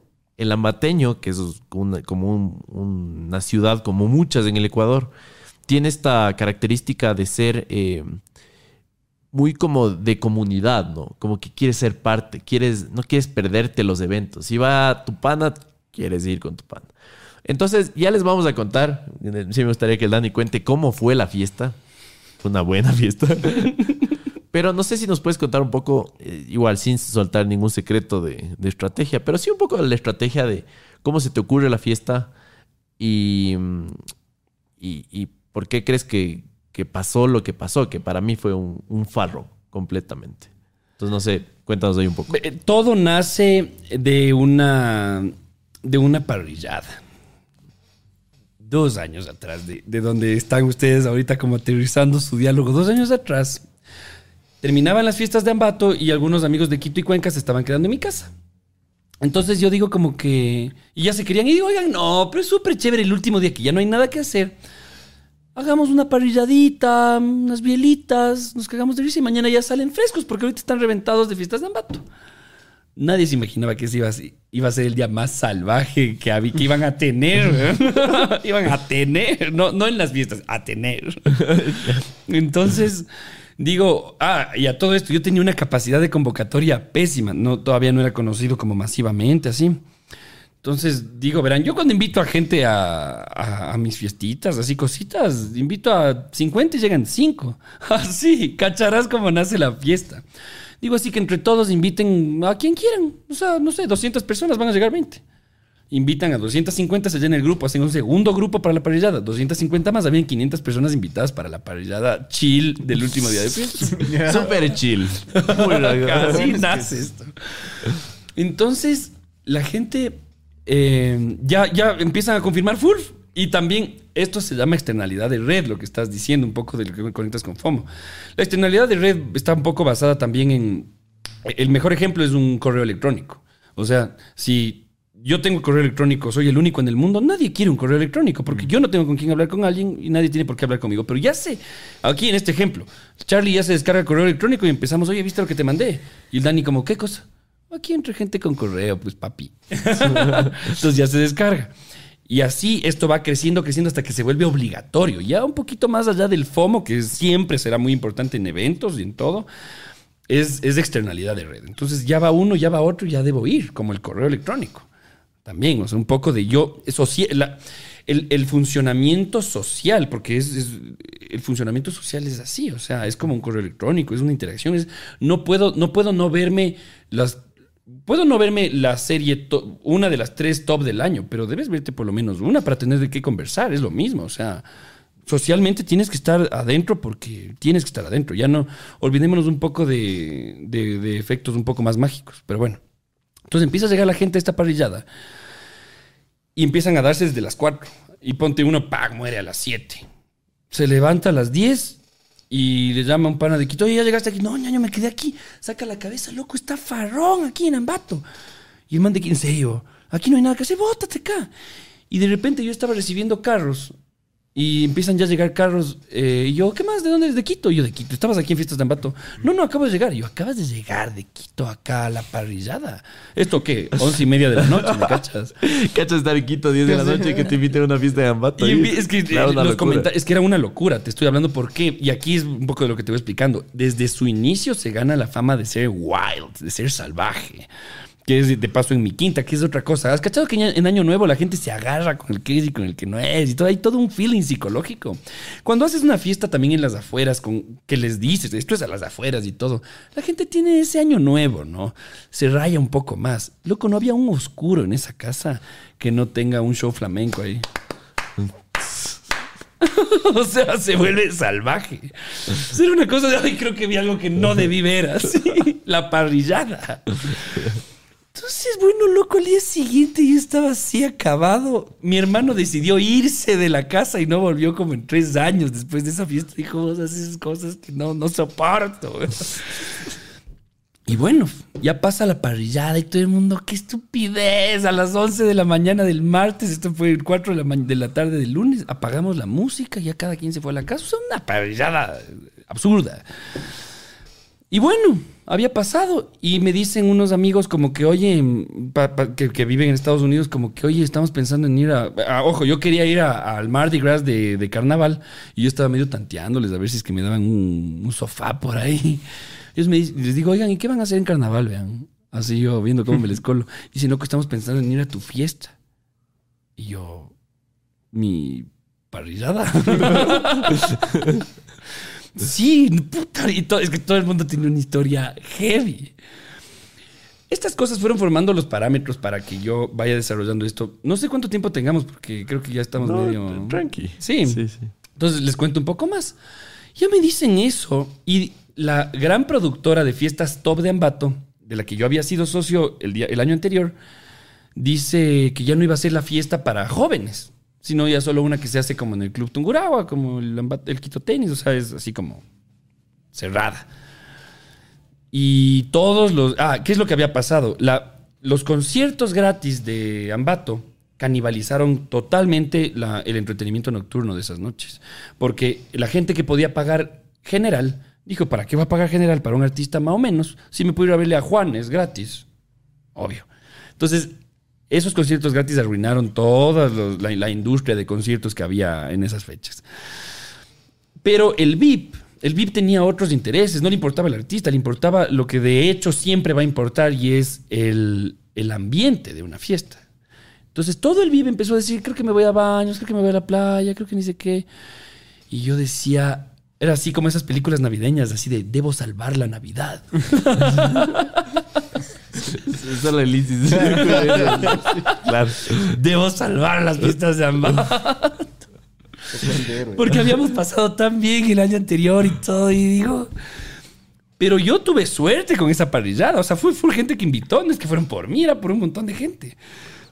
Digo, voy a volver a hacer la fiesta, pero yo tenía terror porque hay otra historia que se le haría mucho más larga esta historia, pero solo les cuento que te- nos tenían los policías adentro de un subsuelo haciendo que los papás firmen unas actas porque no teníamos unos documentos, una joda. Entonces yo ya sabía que con las autoridades y las fiestas hay que tener mucho cuidado te cuento de esta historia del subsuelo y todo, qué es lo que había pasado. Nosotros ignorantemente hacemos un boleto que decía dirección, ya, perfecto, estás invitado, valor dos dólares. Cuando vos coges y haces esto, podrás hacer en, en tu casa que si tiene valor dos dólares, eso ya es una orden de ingreso para el policía, porque oficialmente, según la, según la dirección y según el precio, esto es un evento público y yo me meto hasta donde quiera. Y de hecho, se metieron a la casa. La casa es un jardín gigante, se meten 100 metros, llegan a la casa, se meten, no encuentran la fiesta, ven que hay un subsuelo, se meten 30 metros de subsuelo y ahí nos cogen los policías. Esto era en el colegio. Entonces yo sabía que los policías, si es que comprobaban que tú vendías la fiesta, ese rato se te meten con toda. Digo, ¿y ahora cómo hago yo? Yo no tengo problema de sacar documentos, pero decía, si yo saco todos los documentos, ya tengo un costo fijo.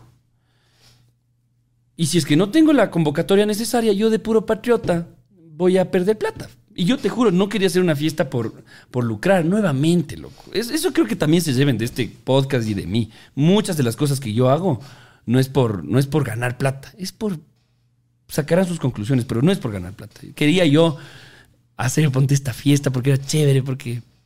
Así que, eh, digo, ¿cómo hago para hacer la fiesta sin tener estos, estos, este costo fijo? Y me pongo a pensar un poco y digo, a ver, un matrimonio no necesita documentos. Matrimonio llega a la gente con lista de invitados, ningún policía se te va a meter. Si quieres, te, te vas hasta las 6 de la tarde, dependiendo de dónde se esté dando el, el evento.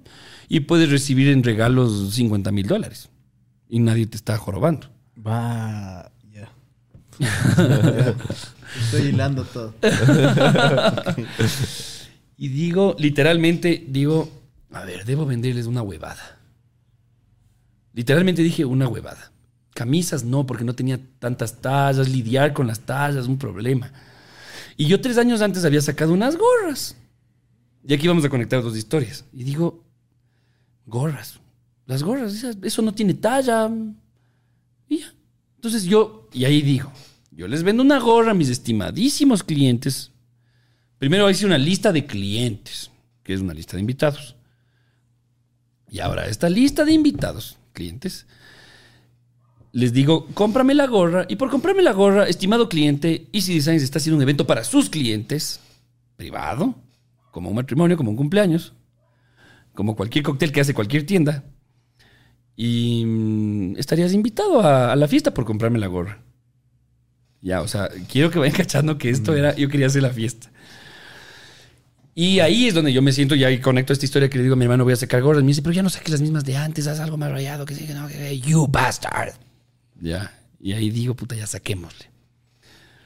Hago esta nueva fiesta y así es como nace este, este funcionamiento, que luego me copiaron otros organizadores que, que les estimo mucho, no, no quiero que suene mala onda, pero en cambio hicieron otra fiesta, en cambio donde tenías que comprar un postre de 20 dólares para entrar a la fiesta privada por comprar el postre. Entonces, em, nada, hacemos la mm, hacemos esta fiesta otra vez una salvajada. Pero yo ya, yo ya cachaba y yo ya un poco organizaba las cosas para que sea así. Los baños estaban estratégicamente súper lejos para que vos le digas a alguien, oye, acompáñame al baño. Y ahí ya te pierdes. ¿Me cachas? O sea, estaba planeada para que la gente. O sea, esta es una fiesta hecha para agarrar. Para mínimo agarrar, porque ya te voy a contar un poco de los insights que, que no, que no saben de la fiesta a la que fueron y capaz se enteraron y pensaron que era un descuido. Capaz estuvieron ahí y pensaron que era un descuido. No te olvides, los baños lejos. Para, para todos los organizadores de fiestas, baños lejos. Vayan cogiendo el tiro. Entonces, El éxito de una buena para que caches un poco de cómo yo configuré esto. Primero que nada, eh, como yo ya. Ah, yo esto sí estoy trabajando mucho en dos culturas muy importantes.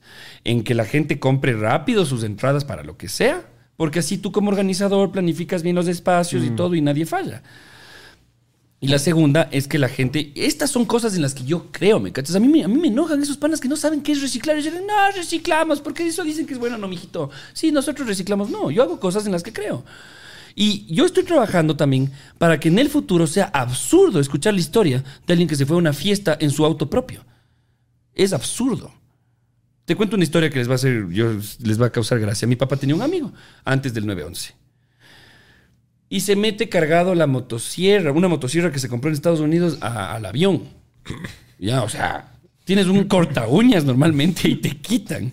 Este más se mete con una motosierra y le hicieron bajar porque estaba botando gotitas de aceite. Da risa esta historia. Y eso es lo que yo quiero que cause de risa. Cuando digas, vos puedes creer que el man se fue en carro a una fiesta en las afueras de la ciudad. Es absurdo. O sea, cuando ustedes vean, y, y vayan aterrizando esto, cuando ustedes vean una fiesta a las afueras y vean un montón de carros parqueados, pónganse a pensar que de esos carros el 5% va a tener un chofer totalmente sobrio. El resto son máquinas así, ataúdes con ruedas. O sea, es una locura. Y esa es otra cosa que yo implementé ahí. Entonces, yo lo que hago en mis fiestas es saco la primera venta. La gorra a 20 dólares. 20 dólares. Te compras la gorra y vas a la fiesta. Si te demoras, el último día yo decía 100 dólares la gorra. Y pagaban. Pero ya la próxima, mejor comprar rápido para que la gente vaya acostumbrándose a eso, porque eso le ayuda a la industria del entretenimiento, que la gente sea responsable, ¿me cachas? Porque eso es ser también un consumidor responsable. Le si le pagas antes, te hacen mejor el evento. Y yo establecí también sistemas de transporte para que no haya accidentes, nada, porque siempre, cada que yo hacía un evento o lo que sea, decía, una de estas alguien se va a chocar. El mejor amigo de mi papá se murió en un accidente borracho saliendo de una fiesta. O sea, yo tenía todo este contexto. Y esto es de esas cosas en las que yo sé que ayudan a la sociedad y en las que creo y que la gente no destaca tampoco. Porque no, no es, no es el tema hippie de moda. Pero bueno, pongo esto en la, en la fiesta. Como ya sabía cuántos exactamente iban a venir, delimité el espacio para que si vos llegas a un lugar y está muy, muy amplio y no hay la gente, Claro, sientes que no Te es una baja buena el mood. fiesta. Exacto. Entonces, si vos te fijas, yo tenía toda una cancha de fútbol y le recorría la mitad. Nadie se daba cuenta porque como ya seteamos. Entonces vos llegabas y estaba con el espacio justito como para ir. Mando a parquear camiones en el terreno de atrás haciendo callejones. En un oscuro. Para que la gente vivísima diga, me encontré este oscurito. Y esos camiones eran una cosa loca. Ya, o sea, Era una obra Si, si- si tuvieran memoria. son todos estos elementos de los camiones. Hay otros, otras zonas que yo delimito. Es más, les digo a los guardias atentos porque si es que en cambio hubiera un pleito, tienen que actuar. O sea, todo está planificado. Parece que son descuidos así de... Pero todo está planeado, los baños lejos y todo, para que la gente vaya. Y otra de las cosas que eh, el FOMO, hablando de FOMO, te dije que voy a perder plata en la próxima fiesta. Eso va a estar del putas. Porque quiero también cada vez más blindarle a la fiesta. A un punto de que ya no puedas ni hacer historias. O sea, a cualquier organizador ya le interesaría como, no, no haz historias para que pegue más. No, no. O sea, vos imagínate te que entiendo, dices- Te entiendo, y- y- solo, solo de boca. Quieres que salga la gente y diga, no sabes la... Y pues, no. Y, todo, No y todos los años, todos los años tengo el comentario de un man que... de- es que a mí me, me odian full. que está el grupo de amigos. No, ¿a dónde se qué, qué vamos a estar de nuestra plata ese pendejo? Luego están en la puerta dándose así, fue madre, no, ¿cómo no fue? me tomo la frase de un muy amigo mío querido de, de 180 producciones, que me decía, loco, es que vos cuando haces estas cosas, hasta el que te odia te quiere. Literal, esa fue la frase, hasta el que te odia te quiere. Y ¿qué es lo que se busca? Que digan, yo donde ese man de la campaña del ni sé qué, del ni sé cómo, yo no voy. Y si es que me llegan 100 personas, me vale un gorro. Yo voy a meter un FOMO interesante para ponerte un- una idea. Vos imagínate si vas y dices, bueno, ya, ya no hay nada que hacer, vamos a darnos una vuelta donde ese pendejo. Y ves la puerta cerrada, no, o sea, no hay nada, no hay historias, no hay nada. Y solo escuchas adentro, el gatito tuyo.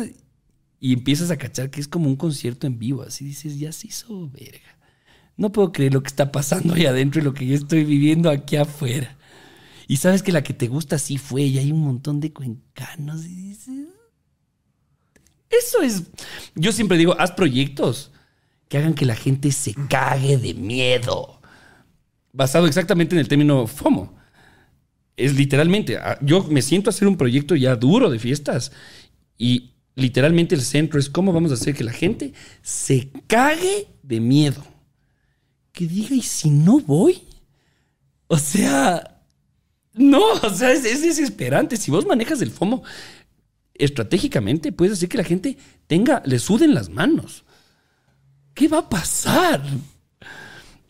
Así que nada, esas, esas son un poco de las estrategias. Meter elementos, meter invitados que la gente dice no tenía idea. O sea, ah, y esa es otra clave total. Se llaman leading points según mi diccionario. Que también me, me frustró un montón, que ahorita estoy trabajando ya en eso. Vos con cinco leading points metes 500 personas en una fiesta. Es decir, eh, vos, eh, digamos, la Valen, ¿ya? Gran razón de que ustedes hayan ido a mi fiesta fue porque la Valen iba a mi fiesta, que es la hermana del Charlie. Así es. Ella resulta ser un leading point. ¿Me cachas? Entonces, si tú sabes definir los leading points y les llevas, ese man les lleva a otro, y ese a otro, y ese a otro, y ese a otro. Claro. Así es como mueren las redes sociales cuando se les van los leading points. Porque Justin Bieber, de hecho, le está siguiendo tal vez a Paris Hilton, pero Paris Hilton deja de usar Snapchat. Entonces Justin Bieber dice: ¿Qué paja ya están entrando? Nadie más me importa en esta red. Y se sale. Y luego 3 mil millones de personas que estaban siguiendo dicen ya no está Justin Bieber, qué paja, está viendo al vecino. Y claro, de hecho en la industria de YouTube, Twitch se se compran se creadores por 100 millones de dólares para que hagan contenido exclusivo en las nuevas redes. Por leading point. Ajá, es, es exactamente estas. Entonces yo siempre... Ah, ¿cómo se consigue esto? Dos meses desde que empieza el año hasta la fecha. Desde las 6 de la mañana hasta las 12 de la noche. Llamando, cuadrando, viendo memes, viendo qué está pasando, quién va a venir, autoridades, abogados, etcétera, para que esté todo blindado. Ah, y otro tema blindadísimo. El rato que alguien me quiera jorobar, tengo un generador de luz para quedarme tres días ahí. Con todos los vatios que se te pueda ocurrir. Tienen la orden de que si es que ya quieren entrar, candado, candado, candado, usted no está invitado. El que me quiera joder. Es una fiesta blindada, que legalmente está blindada. Ahora ya tengo, se mantiene la estructura, pero ya manejo todos los, los- los asuntos legales como para ya no. Porque ya sé que tengo gente y todo. Em, pero tengo ya em, todo blindado. O sea, en caso de que en serio alguien ya quiere joder en mal plan, se, se pone candado, nos quieren cortar la luz, nos quieren cortar lo que sea, todo está dentro como para. Hasta para alimentarles. Cagues Puta, eso. qué interesante, oye. Sabes que, eh, y bueno, esta, esta otra fiesta que va a haber, ¿cuándo va a ser? O sea, ma- trata, entiendo que tienes que manejar una estrategia. ¿Qué nos puedes contar de Bueno, va a ser primero que nada, yo estoy haciendo que esta sea un- una clásica fiesta de fiestas de Ambato. Hablemos, por ejemplo, de un similar a la cacería del zorro, ¿no? O sea, es- esta es, voy, voy mínimo por esa. Que de paso ayuda a la industria. Ya llegan por eso, van a hoteles, al día siguiente van a otra fiesta, van a restaurantes. O sea, es, es aportar muchísimo. a la Claro, traes gente, como dices, de todo el país, ¿no? Se vienen cuencanos, bien, banquiteños, eh, gente de todo lado. o sea, Y yo quiero conseguir mm, un máximo de cinco fiestas a nivel nacional.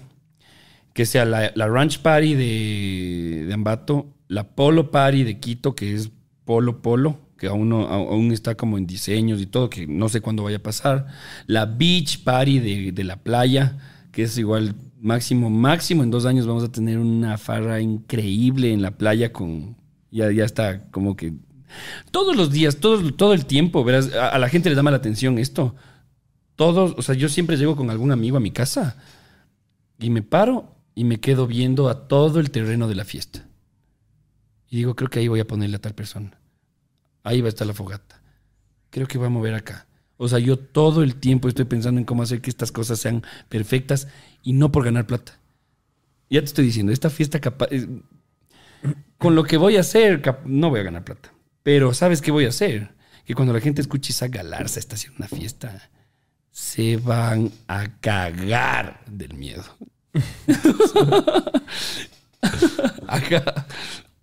Claro, y, y bueno, una de las razones por las que dijimos que el Easy se ha portado muy bien con nosotros es porque a la fiesta, a la Easy Ranch Party, eh, 20 minutos después de que entramos, estábamos saltando, como locos. No sabíamos qué pasaba. Y hubieron tantas anécdotas, tantas anécdotas, porque primero había full gente, segundo había gente preciosa, hombres, mujeres, o sea, en todo aspecto. Desde la barra se portaron muy bien. eh, mujeres preciosas, o sea, eh, todo, todo. Estaba increíble, el, el trago no faltaba. eh, no sé si hubieron desgracias por ahí, creo que no, de lo, de lo que supimos, pero personalmente la pasamos increíble. Sí, justo decíamos qué capacidad para poder dimensionar como una, una fiesta así, ¿no? Porque había el, el grupo de gente que podías controlar y nunca se sintió como que... Que se estaba saliendo, o sea, saliendo del control en el mal sentido. En el bueno se salió del control desde que entramos. Y no, y el convivir igual, había muchos influencers ahí, fue como... Pasar chévere. Y sabes que hay unas anécdotas que obviamente por, por respeto a ciertas eh, confidencialidades, pero estamos hablando de que habían mujeres guapísimas, famosas, que por ahí se encontraron con un amigo pintero, buena nota y todo, pero que, que, que como que sus mundos capaz no se hubieran juntado fácil.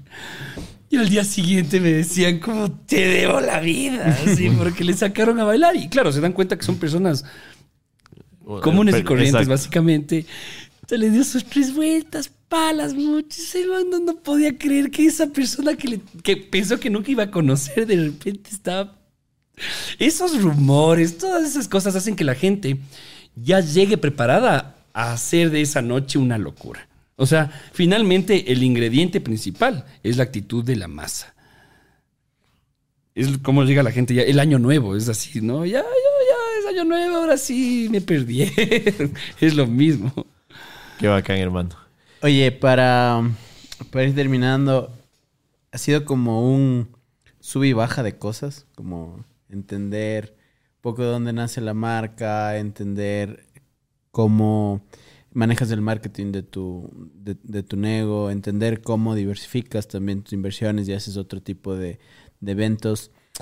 ¿Qué, ¿Qué finalmente quisieras que la gente que se quedó hasta este momento del podcast se, lleve así, o sea, como qué imagen de Isaac, qué imagen de la marca, de, de- emprendimiento, el mensaje que le quieras dejar a la gente.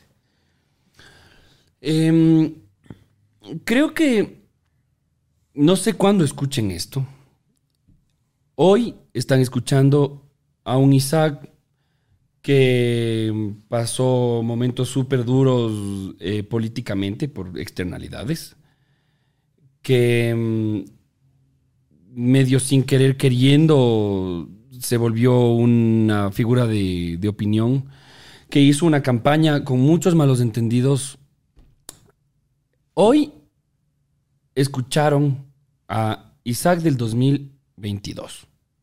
Que si de aquí en 10 años me van a escuchar diciendo tal vez totalmente otra cosa o lo que sea, yo creo que uno de los mensajes más importantes que no se logra concientizar es que la gente cambia, que los tiempos cambian. Tal vez yo no cambie, pero la situación del futuro haga que muchos temas de los que se tomaron aquí fue como que no, qué, qué loco, ¿cómo pueden hablar de esto? Yo qué sé. Y mm, acordarse que esas personas que están detrás de las, ahí adentro de esa pantalla en la que ustedes ven, son personas como ustedes. Y que si le desean la muerte, si a ustedes no, si ustedes no les impacta, imagínense qué sentirían si a su hermano, a su mejor amigo, a su novia llega un auténtico desconocido que escuchó el rumor de que hicieron una campaña que que es racista, que no tenía nada que ver, lleguen y le digan, oye, te voy a matar. Esas cosas, de hecho, necesitan mucha empatía. Las redes sociales nos están quitando empatía porque no nos permiten ver el, ese espejo. Que si yo te insulto veo tu cara de dolor y a mí me duele. Eso es empatía, pero por, reflejo. Las redes sociales no nos permiten ver esas cosas. Entonces, creo que lo más importante después de todo lo que he vivido, de un tema muy central en, en toda esta conversación, es acuérdense que esa persona a la que están a punto de insultar, sea famoso, sea un desconocido en los comentarios o lo que sea, le va a doler que le digan esa cosa mala que tienen preparada para decirle. Y nunca tomen esa moda del odio, tomen cualquiera de las modas, pero nunca la moda de odiar. Eso. Esa moda está turra. eh, y sí, ¿dónde puede adquirir eh, la gente tu- tus prendas de vestir? La- tu ropa, tu marca. ¿Dónde pueden acceder a ella? A ver, en Instagram me pueden encontrar como arroba easygala, en TikTok como arroba easygala.real. Em, y ahí hay los links. Entonces, ustedes ya, si les surfean súper bien a mis perfiles, van a saber ubicaciones de las tiendas. Ahorita tenemos un punto de venta en el Scala Shopping, en Cumbayá. Tenemos otro en la González Suárez, en Designer Society. Tenemos otro eh, por la mm, Avenida Colón, que es Rocha Home. Son los tres de, mm, de Quito. Próximamente, pero para cuando vean esto, seguramente ya está abierta la tienda, es en el Mall de los Andes y en la Avenida Guaitambos de, de Ambato. Eso es Mall de los Andes y Avenida Guaitambos de Ambato. Ahí pueden encontrar mis prendas. Y ¿Tienes nada. e-commerce? Eh, tengo el e-commerce, pero eh, de preferencia sí me gusta que asistan a las, a las tiendas porque te empapas mucho más. O sea, Ah, es otra experiencia. y, y nada, hay e-commerce, si están en un lugar muy lejano como para ir a estas tiendas, se meten en el e-commerce y van a poder solucionar cualquiera de sus caprichitos. Buenísimo. Y si quieren ir a una fiesta de Holy Water, Bueno, está el perfil de arroba holywater.es en Instagram en el que, mm, nada, tienen que darle follow y ya pronto, uy, hay unas cosas que les debo contar, de unas aplicaciones y cosas justo aplicadas a todo este, a este tema, que ya algún rato en otro podcast les contaré. Pero Holy Water eh, es, es el método por donde se comunican las fiestas, eventos y también en ocasiones formo parte de eventos que no son de Holy Water, pero yo les aporto con cualquier asunto de producción que, que- que- que tenga un destacado justo la empresa. buenísimo, hermano. Eh, díganle no a las drogas duras. a todas las drogas, pero preferible a las, sobre todo a las drogas duras. Díganle no al odio por moda. Al, odio por moda. Conozcan más a la, a la gente. Exacto. Si van a echarse un comentario, traten por lo menos de empaparse un poco más del tema que sea. Y gracias por tu tiempo, hermano. ¿Qué, qué, tal la pasaste? ¿Te gustó? A lo bestia, no, yo desde hace rato veía el podcast y decía, puta, qué arrecho. Y de paso les recontra felicito. Eh, a- yo creo que este es un mensaje. No, no conozco muy bien tu historia, Dani, pero o sea, como que la del, la del Charlie que le conozco de toda la vida. me- la mayoría de, de influencers, creadores de contenido y todo, medio quieren hacer las cosas bien en redes y todo, y luego no se dan ni cuenta y pegan. Pero como que hablando de emprendimiento y todo, eh, específicamente de la historia que yo he conocido del Charlie, es loquísimo verle a alguien que ya terminó sus estudios, todo, ya le queda viendo a la familia y dice, bueno, ¿y ahora en qué vas a trabajar? Así. Y imagínense, y dice, me voy a hacer youtuber. O sea, tomar la decisión profesional de hacerse youtuber, ese es un ejemplo de emprendimiento. Porque yo creo que el emprendedor es el que se decide hacer cosas que el resto no. Y eso fue literalmente decidirse. El resto, que, ah, hice un TikTok y pegó, y ya, bla, bla, bla, bla. Pero eso fue decidirse. Así que, nada, mis felicitaciones por esos huevos y por a dónde han llegado. Con toda. Muchas gracias, Isi. Dani, creo que le cerramos esta, esta gran noche. Sí, nada más agradecerles con lo que empezamos. El, el país ya de por sí está inseguro, ya de por sí está polarizado y creo que mensajes como este de, de dialogar a veces con gente que tiene ideas completamente opuestas, ustedes lo han visto aquí, hay cosas que coincidimos, otras que no coincidimos y eso sobre todo creo que eh, nos permite generar más mensajes positivos. Así que eso, nada más. Nos vemos en el siguiente capítulo con otro invitado crack. Muchas gracias a Lari que estuvo detrás de este podcast y a todos ustedes por escucharnos y vernos. Chao, chao. Pasen bien. Chau. Bye.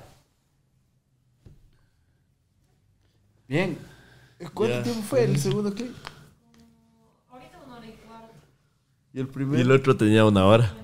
Ajá. Claro. Sí, sin dos horas y más nos mandamos. Hijo de madre. ¿Sabes cuál es el primer clip que debes mandar? El último, pero. El del mensaje.